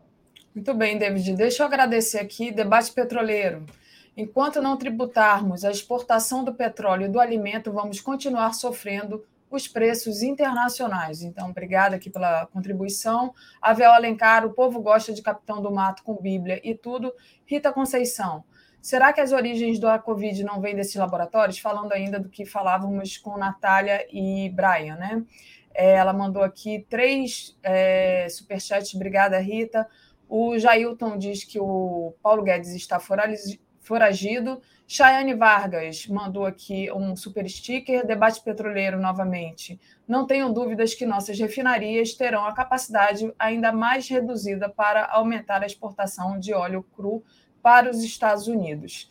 E, David, eu vou fazer aqui. Ah, tem um outro aqui também do Gilberto Cruvinel. David, os acionistas americanos serão um obstáculo político ao fim do PPI, não se valer das leis americanas. Lula tem que tirar a Petrobras da Bolsa de Nova York. Boa, Gilberto. E o nosso companheiro aqui, Jorge Nascimento, diz: Bom dia, David, todo apoio à nossa luta na Reduc. David, é, já passo para você falar um pouco sobre o que disse Gilberto Cruvinel, mas eu tenho que compartilhar uma coisa aqui com vocês que eu nem cheguei a enviar para o David, mas é que ele foi falando aqui, foi, eu fui me lembrando, sabe? E eu preciso mostrar isso. Tá aí, ó, notícia de 2017. Ministério Público Federal processa Graça Foster e Manteiga por manterem combustíveis a preços baixos no governo Dilma, tá? Eles atuavam segundo a orientação do governo federal que tentava segurar a inflação, tendo em vista as eleições presidenciais de 2014. Sem infomoney, né? Mas, assim, só para mostrar para vocês né, o que aconteceu aqui no verão passado, porque parece né, que é, as pessoas não se lembram né, quando, como era nos governos progressistas. Né? Daqui a pouco eu vou até falar com Sinara e com André aqui sobre Como cadê aquela maluca que ficava no posto, no posto de gasolina xingando a Dilma, dizendo que não aguentava mais pagar o preço da gasolina, que aliás era um terço do que se paga agora, me parece. Mas David, é, se você quiser responder a pergunta do Gilberto aí da Bolsa de Nova York, eu não podia deixar de compartilhar isso com vocês. Desculpa. É, interessante isso, Daphne, e lhe peço um favor que me compartilhe também é, esse print aí dessa matéria, porque além da Dilma, do Guido Mantega, também o companheiro Zé Maria Rangel, que à época era conselheiro de administração da Petrobras, ele foi processado e é exatamente isso, companheiros e companheiras. Aqui está a prova cabal, uma, uma das várias que nós temos, de que sim, essa empresa ela pode e deve ser utilizada pelo Estado como instrumento de desenvolvimento econômico, como mola propulsora da economia, e não como uma mola propulsora da inflação no nosso país. É inadmissível que nós estejamos pagando uma conta para transferir bilhões de reais para fora do país. Isso não faz sentido algum. O Lula ontem, numa entrevista que deu, não lembro a qual rádio, ele reforça isso de novo, que quando ele voltar, não irá permitir que nós tenhamos esses dividendos para acionistas, principalmente minoritários. Que, em vez de termos esses dividendos vultuosos dessa maneira, teremos investimentos da Petrobras aqui no país. E o companheiro Gilberto ele está corretíssimo, porque de fato, os acionistas, apesar de serem minoritários, eles estão dentro do conselho de administração e se cobrem de uma série de leis internacionais que, infelizmente, a Petrobras hoje está refém. Eu vou citar aqui de novo um episódio, Daphne, de uma reunião em que eu e o companheiro Zé Maria estivemos lá atrás, 2015, para tentar solucionar a greve de 2015, um processo conturbado, e queríamos fechar um acordo coletivo naquela época e um processo de negociação a respeito do plano de negócio que já estava sinalizado ali. E o Ademir Bendini, ele disse, ele como presidente da Petrobras, como uma pessoa que é muito mais próximo ao mercado do que a esse projeto de governo, ele colocou. O que prejudica a empresa hoje é ela ter ações, principalmente na Bolsa de Nova York. Então, o Brasil, o governo federal, o Estado brasileiro, sim, deveria comprar todas essas ações, Gilberto. Mais do que isso, o governo federal brasileiro, o Estado brasileiro, deveria fechar o capital da Petrobras. Estamos falando de 100% das ações serem do Estado, da União. Temos uma empresa 100% pública e estatal. Porque nós não estaríamos passando por nada disso que hoje estamos passando e teríamos uma empresa nas mãos do povo brasileiro, ajudando o povo a voltar a ser feliz, a pagar combustíveis a preços justos, para que tivessem acesso a, a produtos essenciais. Gente, estão falando de gás de cozinha. Gás de cozinha. As pessoas não conseguem comprar mais gás de cozinha. Pessoal do Uber agora, converso direto com eles e os taxistas também, muitos estão deixando de rodar. Gasolina no Acre bateu quase 11 reais. Gasolina na Bahia está batendo 8,30. Com esse aumento vai subir ainda mais. O estado que nós nos encontramos ele é caótico por conta infelizmente, da empresa ela ser entregue ao longo desses anos, principalmente nos governos Temer e no governo Bolsonaro, ao capital financeiro internacional. Verdade, Jailton, você está lembrando aqui, a Acelém, que é a empresa criada por um fundo de investimentos lá dos Emirados Árabes, um fundo que administra os vultuosos recursos de um fundo que tem quase um trilhão de dólares, é uma empresa de capital fechado porque ela não quer ficar refém dessas leis que estão sob interesses supranacionais e não interesses nacionais. Então, é um exemplo perfeito que o companheiro Jailton aqui trouxe, porque é verdade. A empresa que foi criada ali pelo fundo, ela deve, ela deve somente ao seu país e mais ninguém. Na Petrobras deveria ser assim, assim como é, aqui citou o Jailton, agora a Selem, como é a Saudi Aramco, como são outras empresas, como é a Equinor, lá na Noruega, como são outras empresas estatais controladas pelos seus estados, pelas suas nações. Então, Daphne, é, nós esperamos, e a companheira colocou aqui, a Paula Eduarda, para dar essa ideia ao presidente Lula, mas ele já está falando sobre isso. É óbvio que haverá dificuldades, a gente aqui não está é, vendendo terreno no céu, né, como se diz muito na Bahia. Nós estamos dizendo que é possível essas mudanças desde que tenhamos correlação de força para isso. De que maneira? Elegendo Lula é uma primeira forma, mas dando base de sustentação para ele. A gente vai precisar de um Congresso Nacional forte, com a grande bancada de esquerda e pressão popular. Por isso, Daphne, aqui concluindo, esses comitês populares de luta que estão sendo organizados há muito tempo e agora com maior força, eles serão importantes para ganhar a eleição, até para combater essa milícia que está dentro da, do mundo digital, nas redes sociais, que infelizmente difunde a informação de uma forma muito veloz. Para a gente ganhar a eleição, a gente vai precisar desses comitês populares, mas também para ajudar o governo, porque precisaremos pressionar o governo à esquerda. Não nos iludamos, meus companheiros e companheiras. Esse governo será um governo de coalizão, ou seja, um governo em disputa o tempo inteiro. Então, a organização popular ela vai ser de suma importância para nós termos essas mudanças e um processo de reconstrução tão necessário do nosso Brasil. Muito bom, David. Queria agradecer aqui ao Gilberto Cruvinel, que está sempre aqui com a gente, enviando é, propostas bem interessantes e perguntas bem interessantes. Ele diz. É, David, leve essa ideia ao presidente Lula. O debate petroleiro, a Selem é capital fechado, e ele diz também: o CAD virou Conselho Administrativo de Ataque Econômico. Moisés Souza faz uma pergunta. É David ou Tereza? É Daphne, tá? Moisés, mas tudo bem, pode me chamar de Tereza, que é um elogio. Vocês não acham estranho um senador do PT passar pano para a política errática da Petrobras, criando Vale Combustível? É, eu vou passar para você responder, mas eu vou dar meu pitaco aqui. Eu acho que o, o, né, o parlamentar ele é representante do povo. Né? Ele tem que ajudar o povo e não é, pensar só em eleição e, enfim, ele está ali defendendo o interesse do povo. Mas passo para você, David. Antes, vou agradecer também o debate petroleiro, que está com a gota, como diz aqui em Maceió, diz o lobby das petroleiras no Senado impediu a aprovação do imposto de exportação de óleo. Fala, David. Ô, Daphne, é, mais uma vez um abraço aí para o debate petroleiro. Quem não acompanha, toda terça-feira, 19 horas, é, a companheirada pode estar acompanhando o debate petroleiro aí com o companheiro Jair. Sem dúvida alguma, o lobby ele foi muito pesado. Né? O projeto, como você disse, Daphne, o parlamentar, principalmente de esquerda, ele está preocupado em ajudar o povo, é, em resolver o problema. Qual o problema hoje que mais agride a população? Inflação. Dentro da inflação, o que mais impulsiona, pressiona a inflação para cima? Preço dos combustíveis. Então, a iniciativa da minoria, estamos falando não só do PT, da minoria dentro do Senado Federal, foi resolver o problema. Infelizmente, meu companheiro e companheira, não deu para passar tudo. É o que é, o próprio senador Jean Paul tem colocado. O projeto, e aqui falamos, era muito mais robusto. Por exemplo, é verdade o que o Jair coloca. Essa é até uma crítica, Daphne, do Reginaldo Lopes, deputado federal do PT, que hoje é o líder do PT na Câmara. É inadmissível nós termos exportação de todas as commodities sem tributação. Não há tributação alguma para exportação de commodities. Não há tributação alguma para exportação de petróleo cru. Não faz sentido.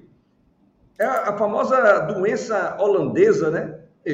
Olha o que fez a Holanda lá na África. Vamos citar aqui, principalmente na Nigéria. Ela pegou tudo, mandou para fora do país e o país não usufruiu absolutamente nada. Tem que ser tributado. E o projeto trazia, meu companheiro, a possibilidade desse recurso, sim, ser usado para estabilizar preços desse recurso, sim, ser usado para construir novas refinarias, para ter investimentos em infraestrutura. Era isso que o projeto ele previa. Não passou. E não passou por quê? Porque a gente não tem maioria dentro do Congresso Nacional, porque a gente não tem maioria no Senado. E como já colocou, imagine o que foi, Daphne. Agora não é mala de dinheiro, né? Que a, ficou muito explícito, né? Os vários casos aí de gente com dinheiro na cueca, gente com mala correndo na rua, e agora não estão usando mais isso mas o lobby de fato é pesado. E não passou o imposto de exportação que deveria ter passado para o projeto de lei. Passou o que foi possível, infelizmente, nesse momento. Mas isso já sinaliza, por isso a matéria da FUP está falando, e o título só vou ler porque eu achei bonito o que o companheiro Marcelo, que é um dos jornalistas da federação, colocou. É, em dia de novamento, a Senado aprova projeto PT para conter escalada dos combustíveis. É um primeiro passo É um primeiro passo que sinaliza para o próximo governo que é possível a gente mudar. E o Lula sabe disso, gente. É necessário, então, ter essa mudança de governo com base de apoio, com pressão popular para a gente tirar esse jogo. E só isso resolve? Não. Eu vi em alguns comentários que passou aqui, que você colocou, Davi, que vai ser necessário mais do que isso. A gente vai precisar ter de volta o nosso parque de refino e ampliá-lo. A gente vai precisar ter de volta a comercialização e distribuição de derivados, ou seja, a gente vai precisar readquirir, reestatizar a Petrobras distribuidora, a Lique Gás, que distribuía gás de cozinha. Há uma Até necessidade porque... disso. Até porque a gente está num cenário de guerra, né? É, mundial que tem tudo a ver com essa questão da alta do preço do petróleo, né, David? Então, é, só vou pedir um pouquinho de paciência aqui para a Sinara, que já está aqui nos bastidores. A gente avançou muito no tempo hoje, mas é porque hoje a pauta é esse aumento dos preços da, da gasolina e de todos os derivados do petróleo. Só queria que você fizesse um comentário a respeito dessa questão da guerra, né? É, como é que fica a questão da guerra? É, eu acho que seja mais ou menos a gente já intui o que você vai responder, né? Mas passo para você fazer um comentário final aí, pegando esse gancho da guerra. Daphne, é, é verdade. É, com o conflito ali estabelecido entre a Rússia e a Ucrânia, e aqui não vamos entrar nem nesse mérito, eu, eu sempre tenho ouvido a Natália e o Brian comentar também sobre isso. É importante que os companheiros, por sinal, acompanhem agora, as companheiras acompanhem agora 10 horas, os, veia, os veia, veias abertas. É óbvio que você reduzindo a oferta da, de petróleo no mundo, ou seja, reduzindo a produção, e é o que está acontecendo por conta desse conflito, e a Rússia é um dos maiores produtores de petróleo e gás do mundo, você tem o aumento do preço. Reduziu a oferta, se aumenta o preço. Isso é verdade. Mas esse é o principal motivo do aumento dos preços dos combustíveis aqui no Brasil? Não. O nosso petróleo ele vem da Rússia? O nosso petróleo vem dos Estados Unidos? O nosso petróleo vem da Venezuela? Não, o nosso petróleo é produzido no Brasil. O problema é o PPI. A gente repete e é necessário repetir o tempo todo. O problema é o preço de paridade de importação. Daphne, se nós não tivéssemos essa política de preço, nós não teríamos essa influência. Imaginemos, o Putin já está dizendo que as sanções elas estão aumentando, ele vai avançar e ainda, por conta das sanções, obviamente, você vai ter uma menor oferta de petróleo. Ele mesmo sinalizou que o barril de petróleo ele pode chegar à casa dos 300 dólares. Se for mantida essa política de preço do PPI, que é que a gente está falando? A gente está falando, se está 8, meu companheiro, minha companheira, vai custar mais de 15 reais a litro da gasolina. É isso que a gente está falando. Então, nós não, não precisaríamos receber essa carga, essa influência do que ocorre lá na Ucrânia e na Rússia. Não precisaríamos, se tivéssemos uma política de preço diferente. Então, sim, é importante que o PT discuta isso, está discutindo. O setorial de energia do PT debate esse tema. Isso vai para dentro do programa de governo do presidente Lula. O companheiro Zé Maria tem feito esse debate. Os companheiros Zé Sérgio Gabriel, o William Nozaki, o companheiro Aloysio Mercadante discutem esse tema e tudo isso está aparecendo no plano de governo, não somente com relação a esse tema aqui, Daphne, de combustíveis, mas também com relação a fertilizantes, que estão agora na dependência de outros países, e vai faltar, e o preço da comida vai subir, é uma questão de tempo, com relação a, a gás natural, com relação à transição energética tão importante e necessária, tudo isso está sendo sinalizado e com fé em Deus e no povo brasileiro, a gente vai resolver esse problema e mudar essa situação com a eleição do ano que vem e com a pressão que nós precisaremos manter no governo nosso, que vai ser um governo em disputa. Muito bom, David. Deixa eu só ler aqui os comentários antes de você sair, debate petroleiro. Imagine como será o lucro da Petrobras agora. A Vel Alencar, 16 anos do governo PT e foi mantida a isenção fiscal do agronegócio, entre outras medidas para não incomodar a burguesia. Faz ele a crítica aqui. Gilberto Cruvinel, restatizar o gasoduto, David, é um escândalo. Ney Gomes, errado é o deputado votar contra o povo e ser reeleito. A Graça pergunta cadê a Tereza? A Tereza está de férias. E uh, debate petroleiro, o lobby da, o lobby da das petroleiras e no Senado impediu a aprovação do imposto de exportação de óleo. Obrigada, debate petroleiro. E te agradeço demais aqui as análises, David. A gente vai conversando aqui. Daqui a pouco vou chamar as meninas. Valeu. Daphne, um beijo, um beijo para você, para a Andréa, para a Sinara, para todas e todos que estão aqui. Sextou, ainda não, tem muito trabalho, mas a gente deseja um bom final de semana para todas e todos. Um beijo. Beijo, valeu, David. Gente, deixa eu trazer aqui a Sinara, vou botar a vinhetinha da Sinara, vamos lá.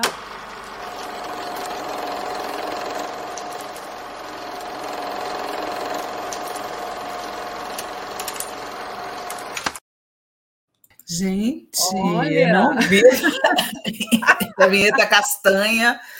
Bom dia, Daphne. Bom dia a todos e todas. Bom dia, Andréia. Bom dia, bom dia, bom dia Nara. Bom dia, Daphne. Bom dia a todas as pessoas que estão aqui no Bom Dia. Pois é, vocês estamos. Bom dia também, David. Como vai? André, ainda não temos vinheta sua. E, Sinara, depois a gente vai, vai tentar, então, colocar uma foto mais atualizada, porque a, a vinheta está castanha, como disse a Sinara. Mas achei muito bonita. Estou gostando muito de brincar de vinheta, de colocar vinheta aqui. Gente, ó, estava aqui. É, bom, primeiramente, desculpa pelo atraso, mas é porque o assunto urgente é, obviamente, esse assunto da Petrobras, aumento do preço dos do petróleo e dos derivados, é, é, tudo isso, né? E a gente sabe que vai pegar fundo aí no povo, porque vai ter aumento de preço de comida, obviamente, né? E como eu disse aqui para o David, né? O, o, teve esse aumento e o Bolsonaro disse que não é com ele. Ele parece que não governa o Brasil nesse cenário. Ele diz: eu não decido nada, eu não defino nada, eu não defino o preço da Petrobras. Era só a Dilma, gente, que definia, tá? O Bolsonaro não tem culpa de nada, ele é um inocente. Então, eu queria passar para vocês comentarem aí: o Bolsonaro, pobrezinho, não tem culpa de nada, né, Sinara? Olha, eu acho que essa história de ficar é culpa do Putin, é culpa do Zelensky, é culpa do PT, é culpa da faxineira do Palácio da Alvorada, menos do Bolsonaro. É culpa de todo mundo, é minha, é da Andréia, da Daphne, é todo, culpa de todo mundo, de você que está nos assistindo, menos do presidente da República. Eu acho, eu estava pensando aqui, gente, que é a prova cabal de como o Bolsonaro é inútil, porque nem a alta do preço do combustível pode ser atribuída a ele, né?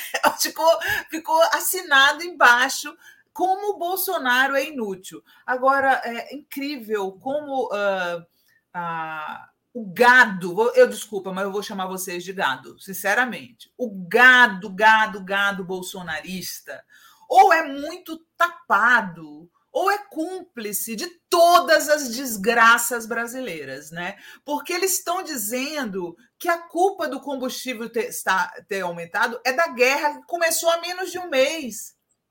começou há menos de um mês a guerra. O combustível vem aumentando sem parar desde que, após o golpe contra Dilma, o senhor Michel Temer mudou a, a política de preço da Petrobras.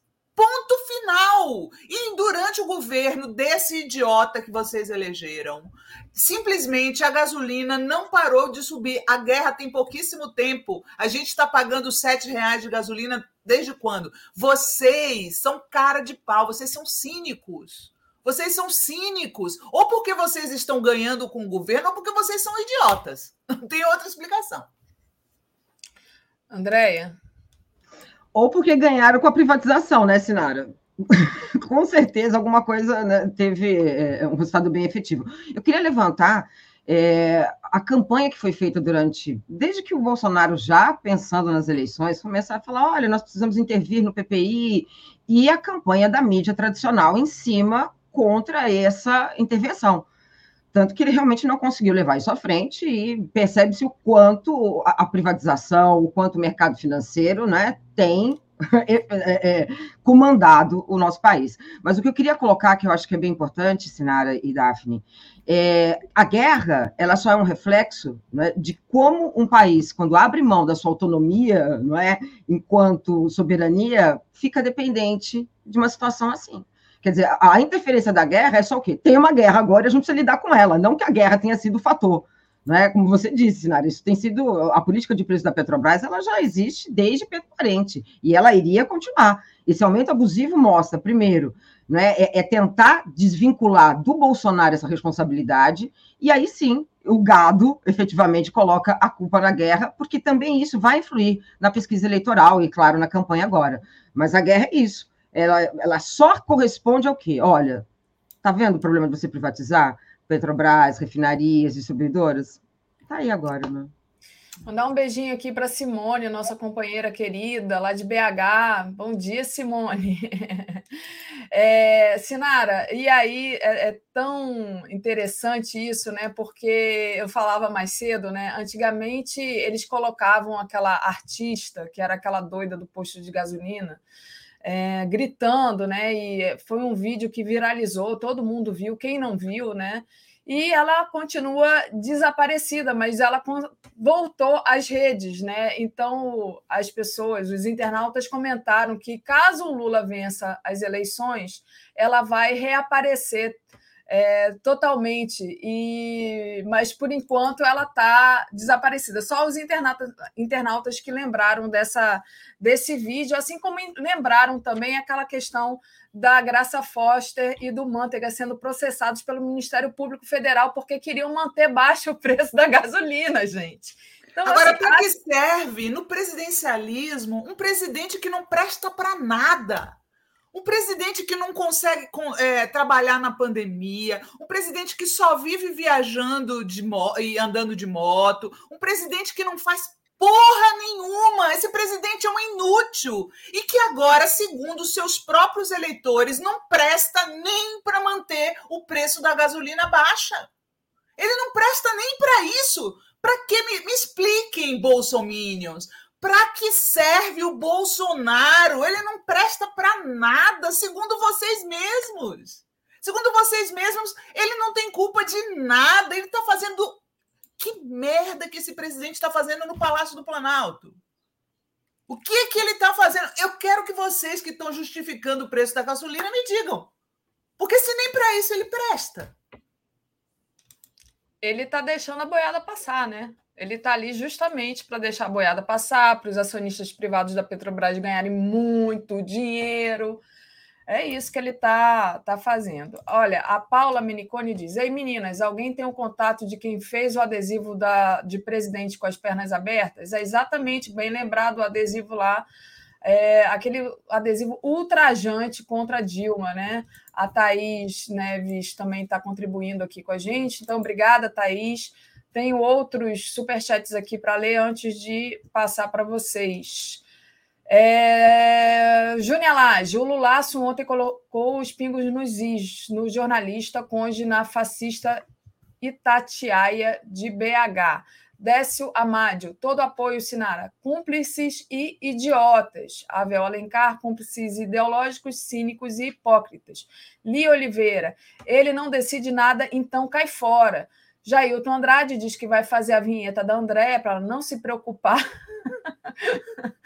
e a Lia Oliveira diz que é, com Lula teríamos agora só uma marolinha. Exatamente, né? O Lula é, era. É, a gente ultrapassou aí várias crises, e mas não teve esse aumento terrível, enfim, a gente ia ter a marolinha, como disse aqui. E aí, gente, é tão doido isso não sei se vocês ainda querem falar sobre isso, mas uma coisa que me chamou a atenção essa semana também, logicamente, a gente desde a sexta-feira passada ouviu aquele áudio tenebroso, já até comentei aqui com a, com a Sinara durante a semana, do Mamãe Falei, aquele ódio misógino, em que ele confessa, comete sincericídio, dizendo que ele foi fazer na Ucrânia foi turismo sexual mesmo. E aí, é, depois, ontem, ele apareceu dizendo que ele está com muito medo, que é um absurdo que estão fazendo com ele, que ele não está conseguindo sair de casa. Então, assim, é, toda aquela força, né, toda aquela, digamos assim, aquela aquele belicismo dele desapareceu e ele se coloca também na posição de vítima, assim como Bolsonaro, né, que é um coitado, não decide nada, né, está sempre sendo atacado, ele também, o Mamãe Falei, se colocou em posição de vítima. E aí é, tem a questão da gente começar a lembrar que foi esse cara e esse movimento que ele participa que, por exemplo, perseguiu a Manuela Dávida, que agrediu fisicamente a, a filha recém-nascida da Manuela Dávida, né? Toda uma, uma um, sei lá, um monte de gente que foi agredido por eles, né? E que faziam justamente que não, poder, não podiam mais sair de casa por conta do que eles faziam.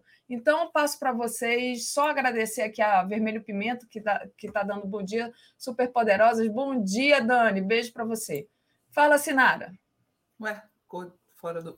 Bom, uh, é... olha, o, o, o MBL nunca foi exemplo para ninguém. Eu, a gente, da outra vez que eu vim aqui quarta-feira, eu falei, não foi uma, não foram duas, foram zilhões de vezes que a gente já disse que essas pessoas eram pilantras. Pilantras! Ninguém sabe nem quem paga eles. É, então, assim, não há surpresa. Agora está tá sendo uh, vindo à tona, olha lá, uh, as histórias do, IMB, do MBL. O MBL invadia escola para constranger professor. Né, né, Andréa? Olha a Andréia aí que não me deixa mentir. Uh, o, o, MBL é, conseguiu proibir uma, uma, uma, exposição de arte. Sabe? Essa gente nunca prestou. E é o MBL que agora fica falando bolsonaristas e petistas, lá, lá, lá, lá, lá, apoiou o Bolsonaro. Apoiou o Bolsonaro. Eles fizeram campanha para o Bolsonaro. Então, assim, qual a surpresa? Olha, Sinara, eu, quando a, a Daphne começou a falar, eu ia puxar exatamente isso. Vocês não têm noção do impacto do que foi o MBL nas escolas. Né? Foi muito forte, a ponto de eles serem, eles iam nas escolas, em cada cidade, em cada município, eles escolhiam as escolas para tentar levar essa narrativa, levar esse discurso de ódio à política, porque o que, que eles queriam era isso: é criminalizar a política, é usar essa relação do sistema, né? Porque eles se apresentavam como antissistema. Então, colocar a esquerda como sistema, nós apresentamos um outro projeto que é o antissistema, né? E a partir dali, o professor deixou de ser professor e passou a ser doutrinador. Eu deixei de ser respeitada enquanto uma educadora. Eu passei a ser questionada em sala de aula. Né? Eu fui, em 2017, eu fui ameaçada de morte por um aluno de 15 anos de idade. Influenciado por quem?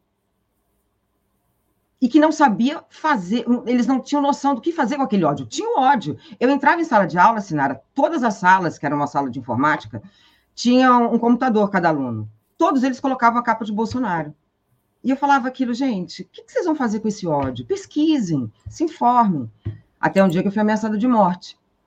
Então é isso. O, o, o que o MBL representa é um projeto que vem o mercado financeiro, que vem com esse projeto privatista, que vem com esse desmonte da Petrobras, que atingiu o direito das mulheres, que atingiu as políticas públicas, porque, na verdade, esse discurso de é, desmonte, né, de temos o direito de falar o que queremos, era o que? Era um desmonte das políticas públicas do PT, que era educação, que era a questão das cotas raciais, que era também um ponto central, que era as políticas públicas com relação ao LGBTQIA+, esses dias eu estava assistindo um, um, um, documentário que falava sobre a AIDS, é um documentário que tem na, na Netflix, e em 2007, a gente esquece isso, mas em 2007 foi quando eles é, é, é, basicamente quebraram a patente com relação aos medicamentos da AIDS novamente. E a gente esquece. Isso são pautas que foram colocadas em xeque no golpe. Então, o que, que esses caras representam? É esse desmonte. E aí, Sinara, quando ele se diz é, estou com medo de sair de casa, estou perseguido, estou sendo perseguido. Nas, esses caras venderam, dentro do que a gente fala, né? Tem um, um livro do Guy Debord, que é Sociedade do Espetáculo, eles venderam isso. Ele vendeu esse ódio. Quanta gente não pode sair de casa depois de um ataque do, do, do, do MBL? A gente não podia nem sair de batom vermelho. Mas as pessoas começaram a perdoar o MBL, o Ciro, que chegou a dar um pescotapa no Mamãe Falei, que eu me lembro que ele deu um pescotapa no Mamãe Falei. É, de repente estava na Paulista protestando contra o Bolsonaro do lado dele. E a gente dizendo: não, do lado do MBL a gente não vai, do lado do MBL. Ah, a esquerda não quer todo mundo junto contra Bolsonaro era contra era do lado dessas pessoas que vocês queriam a gente? Imagina, imagina Daphne e André se a gente tivesse ido naquela manifescoxa que o Ciro e outros foram querendo convencer a gente a perdoar o MBL. Imagina. Nara, eu fui. E o, a vaia que Ciro tomou foi histórica. Então, e é importante porque nessa manifestação, eles colocaram o áudio da Neca Setúbal, colocar, tentar, o MBL não foi, porque foi uma manifestação que o MBL acabou não indo, mas colocaram a Neca Setúbal e colocaram o Ciro. Eu acho que o Ciro aprendeu um pouco o que, que é, efetivamente você né, achincalhar com a própria, né, com a esquerda. Eu não sei se ele é de esquerda, mas com a esquerda o resultado foi bem complicado, pelo menos Tem na Paulista foi. foto dele nesse ato do lado de gente do MBL. Não sei se foi no anterior, mas tem fotos do Ciro que perdoou integralmente o MBL, né? Eu, desculpa, eu tenho dificuldade em, Emenda, em né? acreditar que que, que falta de caráter tem a cura. Para mim, uma pessoa mau caráter não conserta. Não conserta. Eu, eu tenho essa convicção. Com certeza. Eu acho que vocês estão falando de dois momentos diferentes, né? Teve um só deles, que é esse que a Senhora está falando, e teve um que eles se infiltraram lá e foram, que é esse que a André está falando. Né? Uhum. É, deixa eu agradecer aqui a Roseli Gonçalves, que diz: "Mam- Mamãe, falei M, vocês não podem mais sair de casa, é isso?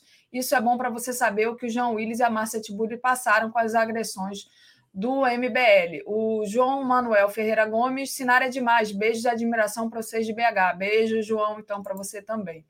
Ó, E é a Márcia claro. Tiburi foi criticada porque não aceitou debater com um idiotinha, gente. Olha só, eu, eu falei uma vez no Twitter e ficaram tirando onda de mim. Debate é entre iguais. O que, que eu falei entre iguais? Entre pessoas que têm um preparo intelectual parecido. Não dá para Márcia Tiburi debater com o Kim Kataguiri, entendeu? Não dá. O cara, a menina é filósofa, é, sabe? Ela tem um, um preparo intelectual. Ela vai debater com um idiotinha feito o Kim Kataguiri que conseguiu descolar uma vaga na Folha de São Paulo para ser colunista apenas porque despejava ódio contra, contra o PT. Então, assim, não dá para. Eles queriam nos usar de escada. Quantas vezes não falaram para mim? Debate com o que? Como é que eu vou debater com um idiotinha daqueles? Então, a Márcia fez muito bem. O tempo mostrou como a Márcia acertou em deixar o recinto onde estava aquele idiotinha do Kim Kataguiri. Sim. É, deixa eu agradecer também os outros que chegaram, os outros superchats aqui que chegaram, e pedir para o pessoal deixar o like e compartilhar a live, que é muito importante. O Avel Alencar diz assim: Daphne, tem mensagem no seu message, uma matéria de Ismael Moraes. Avel, eu dificilmente olho o message, porque é, eu, às vezes eu não realmente não tenho né? tempo. Eu, eu, coloco as coisas no Facebook, mas eu não olho muito, mas eu vou olhar, obrigada. Malu Daflon, vamos lembrar que o pessoal estava lá junto com o Ciro e MBL. Enquanto isso, ainda dizem que surgiram para fazer oposição ao PT. Pelegada. Maria José Rosa Teixeira. Bom dia, meninas. A advogada Tânia Mandarino publicou no Viu Mundo o caso da estudante vítima de assédio do, do Mamãe Falei na ocupação das escolas de 2016. Eu vi isso, Maria José, é, realmente que, o, que ele foi absolvido, né, apesar de ter tido, inclusive, testemunhas dizendo que ele assediou a menina, passou a mão na menina, uma coisa horrorosa. A gente está falando do Mamãe Falei ainda, tá, gente? Ele passou a mão numa estudante menor de idade na ocupação das, das escolas. A menina, Daphne. inclusive. Oi. Não, e a complexidade do que, que, se trata. Porque era um momento em que os alunos estavam, alunos do Brasil, compreenderam a importância do ensino público, compreenderam que naquele momento estava em xeque, porque estava correndo, ocorria fechamento de salas de aula. Então, começou a fechar salas de aula com uma justificativa de fechar o ensino noturno, exemplo, no ensino médio. Muitas escolas foram fechadas a partir daí por conta desse fechamento de salas de aula. Esses alunos tomam, ocupam as escolas, no movimento secundarista que, para mim, é histórico, de extrema importância, e ele representando interesses do mercado financeiro, interesses privados, vai lá. Mas só que ele vai fazer o que ali? Oportunar sexualmente menores de idade. É só isso, respondendo né? aqui, é, só respondendo a Adriana Vaz, que falou, perguntou se eu sou do pessoal. Não, não, eu sou do PT, tá, Adriana? Desculpa, Daphne, contigo. Não, tudo bem. É, e aí, é, onde que eu estava mesmo? A Maria José, né? Ali Oliveira, defendem governo da moral fundamentalista e fazem turismo sexual com mulheres pobres fáceis, né? Que foi o que ele falou. As mulheres são fáceis porque são pobres, alguma coisa horrível, né, de se falar. E aí, gente, é, eu queria pegar agora é, a questão é, do, do Mamãe Falei, que era tão bravo, tão bravo, né? E queria passar aqui um vídeo da nossa presidenta Dilma, para vocês comentarem esse vídeo. Deixa eu trazer aqui o vídeo para vocês assistirem. Espero que funcione aqui. Vamos lá. Repugnante é a fala do Arthur Mamãe Falei em relação às mulheres. Que mulheres? As mulheres ucranianas. Ah, é? Tá certo. A professora Perla Ide da Silva. Ela analisou 3 mil comentários direcionados a mim na página oficial do MBL. Que tipo de, de, de frases eles usavam? Louca, burra, prostituta e nojenta. E frases do tipo: vai para casa, vai lavar roupa, vai vender jequiti. Esta fala não provocou nenhuma reação de nenhum segmento da mídia. Interessante, né? Eles, eles têm um crivo que não passa só pelo fato de você ser mulher, passa também pelo fato de você ser mulher que representa um projeto. Tá aí o vídeo da Dilma. Passa para mim, Daphne, que eu quero, eu quero espalhar esse vídeo. Eu tinha visto uh, que a presidenta Dilma tinha comentado esse caso, e assim, eu já escrevi sobre isso no meu site, de como as jornalistas mulheres da mídia comercial foram cúmplices do massacre machista que a Dilma sofreu. Quantas mulheres da mídia comercial vocês viram se indignando quando a presidenta da República, uma senhora, mãe e avó, foi mandada tomar naquele lugar por uma multidão? Quantas mulheres jornalistas da mídia comercial vocês viram protestando contra o fato de que nas manifestações levavam faixas como Vamos tirar essa quenga, vaca, burra, né? nada relacionado à política, a trabalho, e sim à condição da mulher. Né? Pelo contrário, pelo contrário, as jornalistas mulheres, né? Como Miriam Leitão, como Vera Magalhães, como uh, a, a, a, viúva do Milor, como é o nome dela? Esqueci o nome agora. É, ficaram zombando da roupa da Dilma na posse, do andar. A, a, a Miriam Leitão criticou o andar da Dilma. Olha, é tão vergonhoso para uma mulher é, ver outra, né? Eu sempre falo isso. Homem machista não é espantoso, mas uma mulher machista realmente é nojento demais. Muito bom. A Andréia participou de um encontro, né, Andréia? Queria que você falasse um pouco desse encontro também e falasse sobre esse vídeo da Dilma, sobre, né, justamente, eu achei assim, a Dilma. A Dilma é demais, né? Porque Incomodou a Dilma no poder, né, Andréia? Mas pois é, você. pois é, incomodou. Eu, quando eu vi esse vídeo, Sinara, eu, eu pensei muito nessa Dilma que foi eleita, porque eles não dão conta de uma mulher que foi jovem, que peitou aos 21 anos aqueles dois militares, ela olhando para cima e ele se escondendo, não é uma mulher que, que lutou, né, pelo país, lutou por um projeto, como ela mesma disse, foi guerrilheira. E logo depois, quando ela foi né, tirada do poder, quando ocorreu o golpe, na mesma semana você lembra Bela Recatada do Lar? Então, são Sim. essas imposições que nos são colocadas, né? Que corpo é esse, né? Que tem que ser sempre ali controlado, né? E é isso. Tanto que o mamãe falei, quando o diz que ele precisa. Né, o que, que é a mulher fácil para ele? É uma mulher que é mais nova, provavelmente, que não tem ali, não é o mesmo. Porque se tiver um nível um pouco mais alto intelectual ou de. não, não leva. Tanto que ele ficou, né? Ele falou: as mulheres de São Paulo não rolam, né? Elas são muito difíceis.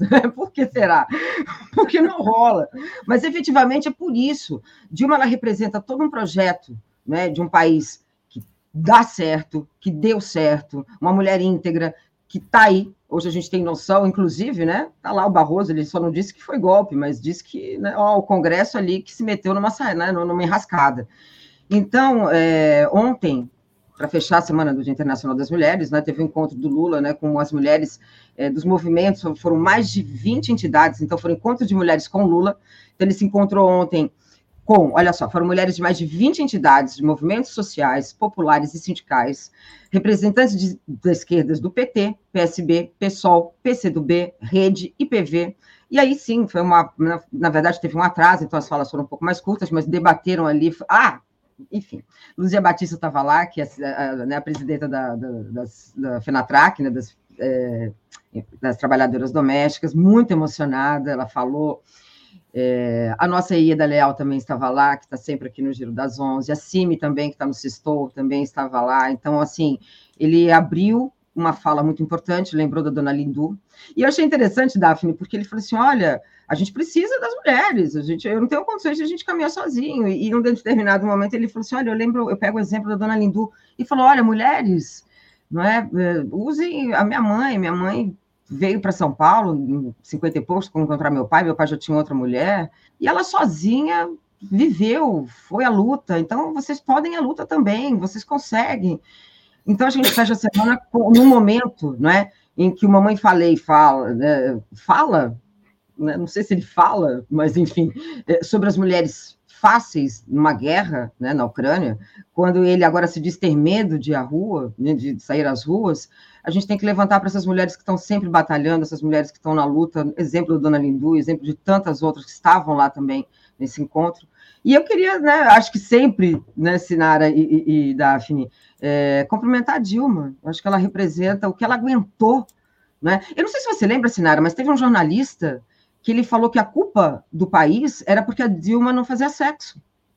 Ah, Maria. Ele fez uma matéria para dizer que a falta dela era um homem. Não, e a um homem. famosa da Isto É, com a Dilma como se ela fosse louca. Agora a gente tem um, um, um, um ensandecido na presidência. E cadê essas capas mostrando que o Bolsonaro. Porque, na verdade, né, é um insulto aos loucos dizer que o Bolsonaro é louco. Ele não de louco não tem nada, não. ele é um cara é, do mal, ele é um cara do mal que está lá para fazer todo tipo de maldade. Os povos indígenas, coitados, são a sua principal, seu principal alvo. Né? Essa semana passou o projeto de mineração nas terras indígenas, que é vai ser uma no... se passar, né? Eu espero que a gente consiga eleger o Lula a tempo de barrar isso.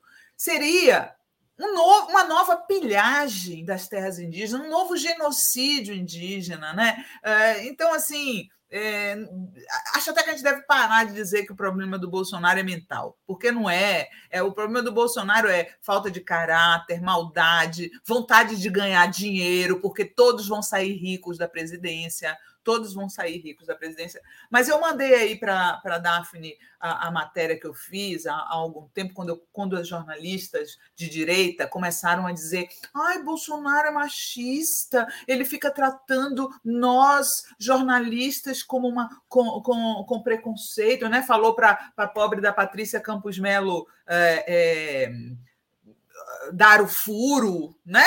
Ele falou isso. Aí, ai, nossa, machismo.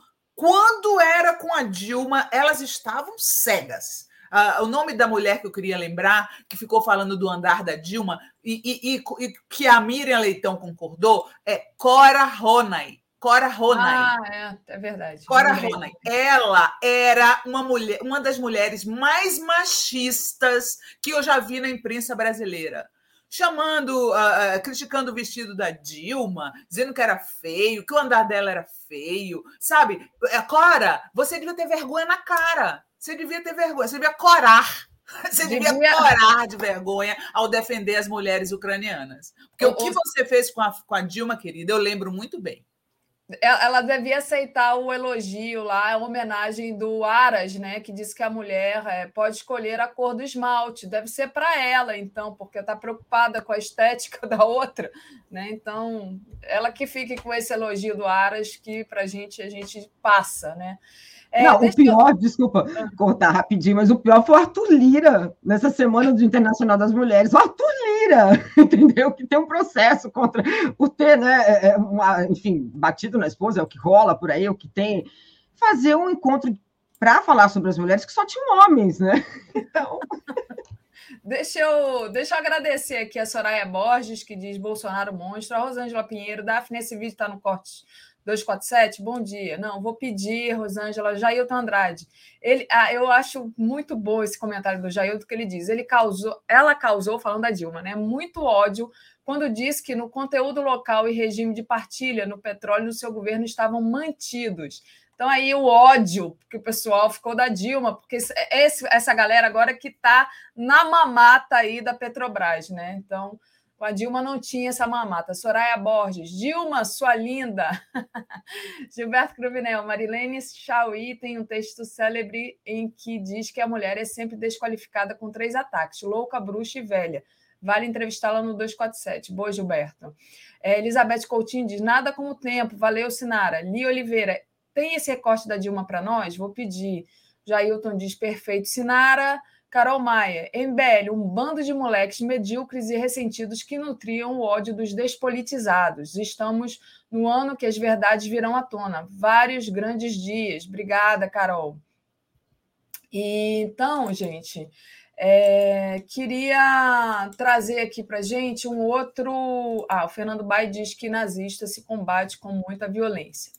Queria trazer aqui um, um outro assunto que foi justamente é, notícia é, e importante em relação a essa questão das mulheres e do machismo, que é relacionado à dignidade menstrual, né? Então tá lá, a pobreza menstrual, Congresso derruba o veto do Bolsonaro contra a lei de Marília Reis. Foi uma luta árdua contra o machismo, a misoginia a falta de respeito às mulheres, disse Marília Reis após a decisão do Congresso. É, foi derrubado o veto do Bolsonaro nessa quinta-feira, né? Desse projeto que prevê a distribuição gratuita de absorventes para crianças e mulheres em situação de vulnerabilidade, institui o Programa Nacional de Proteção é, e Promoção da Saúde Menstrual. Então, uma vitória né, de, do, de terem derrubado esse veto do Bolsonaro. Esse Bolsonaro que, como disse a Sinara, não faz nada, mas o que ele é. pode atrapalhar, ele atrapalha, né, Sinara? Sim, sim, ele não, ele não, não presta para nada, é um inútil. Agora, eles quiseram capitalizar essa história do, do absolvente, né? Quer dizer, uh, eles, uhum. ele fez de tudo para não né? acontecer, né? aí depois, agora estão dizendo que foi o governo federal que está fazendo. É, é como tudo, né? Como o auxílio o auxílio emergencial, que é, eles queriam uma, uma micharia e, o, e, a oposição conseguiu aumentar e eles capitalizaram em cima, agora é com absorvente, com a transposição do Rio São Francisco. É, a máquina de publicidade do Bolsonaro, do bolsonarismo é pesada, né? E é paga por nós.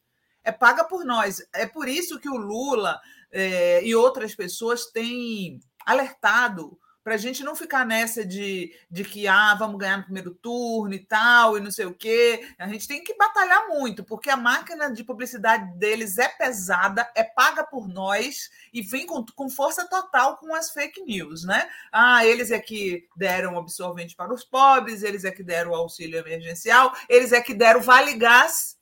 O Vale Gás, que foi, foi um projeto do PT, ele já está capitalizando né? Então a gente tem que a gente tem, a gente tem que dar um, um contra-ataque muito efetivo esse ano, viu? Eu estou muito preocupada porque é, é, é, incrível, né? Como, como funciona o bolsonarismo. Vou dizer para vocês. Eu estou sempre lá no Twitter botando minhas opiniões e tal. É... E eles têm, parece, um exército mobilizado para quando um tweet progressista bomba, né? Então, assim, ontem que eu fiquei tão indignada, cara, com essa história do, do, do, da mineração em terras indígenas, né? Porque, porque foi tão assim, o Arthur Lira, ele, é, é, os, os artistas estavam lá fora cantando e protestando, e tinham estado com o Rodrigo Pacheco, uh, o Caetano cantor Terra e tal, pedindo, falando a favor da, da, do meio ambiente. Enquanto eles estavam lá fora, o Arthur Lira manteve a urgência do projeto que libera mineração em terras indígenas. Então, assim, foi uma coisa, parece que o Bolsonaro mandou. Bota isso aí, meu filho, bota isso aí é para poder é, combater esse povo. E eu fiquei tão indignada com isso que eu, ontem eu fiz vários tweets falando que o projeto do governo Bolsonaro é roubar as terras dos povos indígenas e sempre foi esse projeto roubar as terras. né? Porque é, eles já têm as suas reservas. Então, se tirar deles é roubo, é pilhagem, pilhagem. E aí, para minha surpresa, um assunto que, infelizmente, né? Infelizmente não tinha ido nem parar nos trend topics. Nossa, um avalanche de bolsominions para cima de mim, dizendo que não era assim, que eu estava mentindo, que eu estava desinformando, que eu não sei o quê. Quer dizer, eles para tudo eles estão preparados. Agora, agora de manhã com a história da gasolina, a mesma coisa. Eu falei que as coisas que eu estou falando aqui, que Bolsonaro não presta nem para baratear o preço da gasolina, que antes a culpa era da Dilma, agora é do raio que o parta, mas não é do Bolsonaro. E eles estão para cima de mim. Sua burra! Você não sabe nada de economia. É, a culpa é da guerra, a culpa é do PT, a culpa é dos estados, né? Porque nunca é a culpa do Bolsonaro. Mas me impressiona o volume de gente bolsonarista que vem, porque normalmente eles nem aparecem por lá, viu? É, hoje em dia. Mas quando tem algum momento assim que uh, o Bolsonaro fica em xeque, Bolsonaro fica em xeque, eles aparecem com força total. Então, assim, tem um mecanismo aí uh, nos bastidores que está funcionando. Está uh, funcionando? Né? Está funcionando em volume, em volume, que a gente precisa é, monitorar e rebater. Muito bom. Deixa eu agradecer a Evelina Antunes, que entrou aqui como membro do canal. Obrigada, Eveline. Faça como Eveline também. Torne-se membro aí no botão tornar-se membro do YouTube, ou então faça uma assinatura solidária em brasil247.com.br apoio. Muito importante é, o apoio de vocês. Ali Oliveira diz: aproveita até show pela terra para passar a boiada. Valéria Dalegrave, o bolsonarismo usa as redes sociais muito melhor que Putin, que está sendo detonado na política internacional. Não.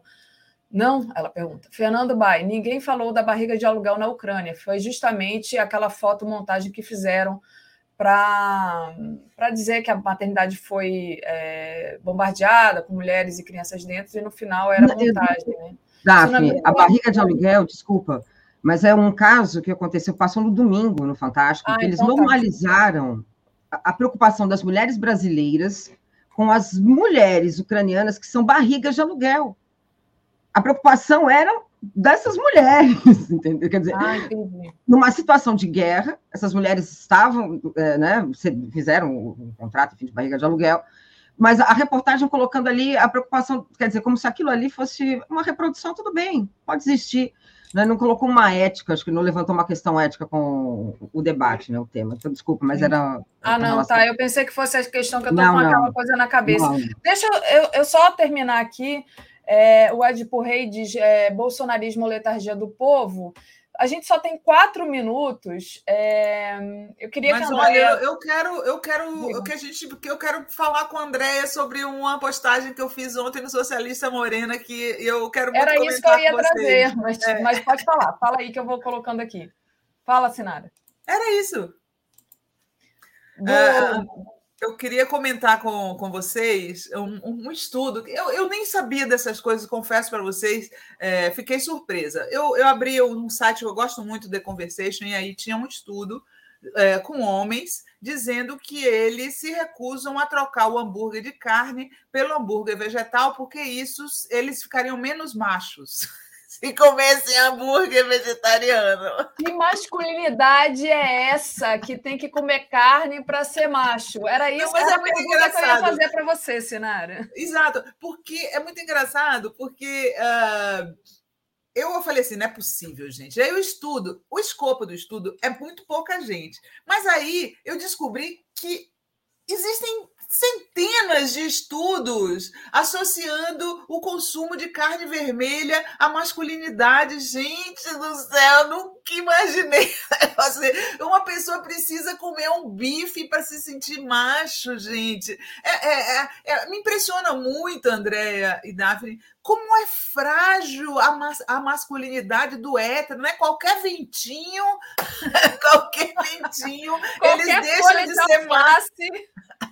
Eles deixam de ser machos, gente. Que coisa! Parece que é uma coisa assim que, que o homem precisa. É, guardar, né? E, e, assim, proteger. Não, não mexa com minha masculinidade.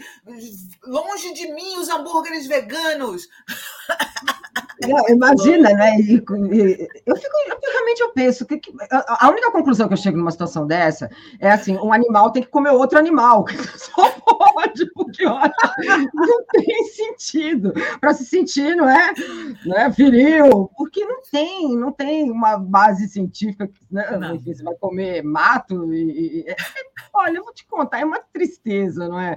É uma tristeza a gente ver o quanto essa masculinidade frágil ela é frágil quando os atinge, mas ela é extremamente violenta quando nos atinge.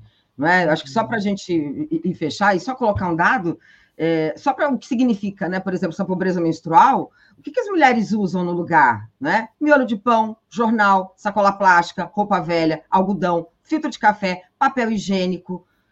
Tem é, infecção urinária, outras doenças, mas quando é isso é mimimi, né, Sinara? Agora, comer carne de vegetal é importante porque a masculinidade tem que ser preservada. Qualquer folha de alface pode... As frases são hilárias. Deixa eu mostrar aqui, falar aqui para vocês as frases uh, do, dos caras do estudo. Na Austrália, a menina levou, os pesquisadores levaram um grupo de homens para comer carne é hambúrguer vegetal, tá? Uh, e aí as frases da maioria era, eram assim, ó, ó uh, não quero terminar comendo um hambúrguer vegetal com meus amigos rindo de mim, disse um. Outro falou que uh, se ele passasse a comer hambúrgueres vegetarianos, isso arruinaria a sua reputação como homem. Aí o outro, eu sentiria que estaria sacrificando minha, minha masculinidade. muito louco, velho. É muito louco. Eu, eu fiquei de cara com essa história, porque eu realmente nunca imaginei. Para mim, masculinidade não tem nada a ver com o que a pessoa come. E aí, os outros estudos, Daphne, que eu cito no texto. É, é, outros estudos que eu cito no texto falam assim que, que a carne vermelha é usada pelo homem que tem estresse de masculinidade, ou seja, ele se sente inseguro, aí ele vai e come carne vermelha, sobretudo, para poder uh, resgatar a, essa, essa uh, masculinidade que está dando insegurança nele. E aí tem outro estudo que fala assim que os homens uh, comem também pensando em impressionar os outros. Então eles fazem aquele pratão para impressionar as pessoas. Eu acho muito engraçado. acho muito engraçado. E isso é muito primitivo, né? Porque eles voltam lá atrás para esse homem primitivo, não é? Enfim, a caça, sim, não é? O... Sim, Andréia. Sendo que há estudos hoje mostrando que é um mito essa história de que o homem primitivo só comia carne. Exato, é verdade.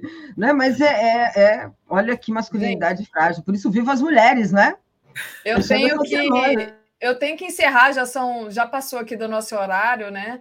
É, mas eu só digo para vocês o, o, seguinte: comam hambúrguer vegetal e sejam felizes, tá? Relaxem. Deixa eu só dar aqui a programação, já passo para você falar da sua entrevista de hoje, Sinara. Às 10 horas já começou agora, então, vez abertas. Estados Unidos assina para Venezuela, às 11 horas, giro das 11. Às 13 horas, Orlando Silva. Federação entre PV, PT e PCdoB deve ser anunciada em março. Às 14 horas, Tríptico 247. Às 16 horas, Léo ao quadrado. Às 17 horas, Pauta Brasil, Internacionalização da Ciência e Tecnologia, Desenvolvimento e Soberania Nacional.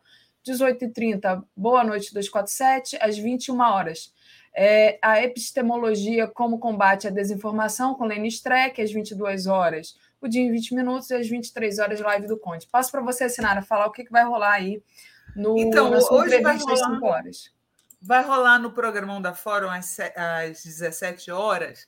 É, eu vou entrevistar o jornalista Bruno Torturra, que estava uh, com o pessoal da organização do Ato pela Terra. Então, ele viu bastidores e ele vai contar para a gente bastidores e, e, também vai falar um pouco sobre o impacto que causaria, causaria, porque a gente vai conseguir parar com fé, a gente vai conseguir parar, que causaria a mineração em terras indígenas, tá? Uh, o que eu sei é que em todos os países do mundo onde houve essa, esse canto da sereia, ah, vamos integrar os índios à sociedade, os, os povos indígenas foram parar nas favelas, nas favelas. É esse o lugar que uh, a, a direita quer.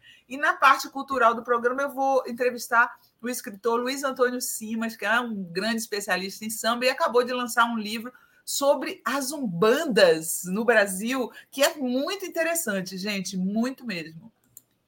Muito bom. Deixa eu ler aqui, o Otoniel diz: Eu, 66 anos de idade vegetariana, e minha esposa está grávida de, no quinto mês de uma menina. Muito Parabéns, bem, Otoniel! Jogou duro, literalmente. Muito bom, Sinara. Deixa eu agradecer aqui também aos superchats, pedindo para o pessoal não deixar de compartilhar a live agora, antes de sair, tá? E lá para o Veias Abertas, Gilberto Provinel diz: se dieta vegetal abalasse a heterossexualidade, o boi não daria no couro, não haveria um, ma um é, boi macho. Exato, exatamente. Ele Valéria Delegrave, meninas, façam uma live só para discutir o que é masculinidade. Precisamos falar sobre isso. Boa, Valéria. Carol Maia, meninas, algum canal que eu possa mandar um texto?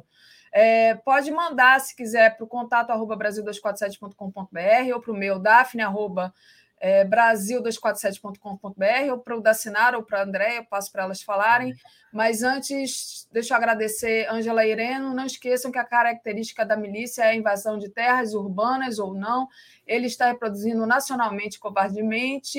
E a, o Gilberto Cruvinel lembra que a bebedeira também já abala a certeza hétera dos machões, está cheio dessas histórias. Jailton é. Andrade.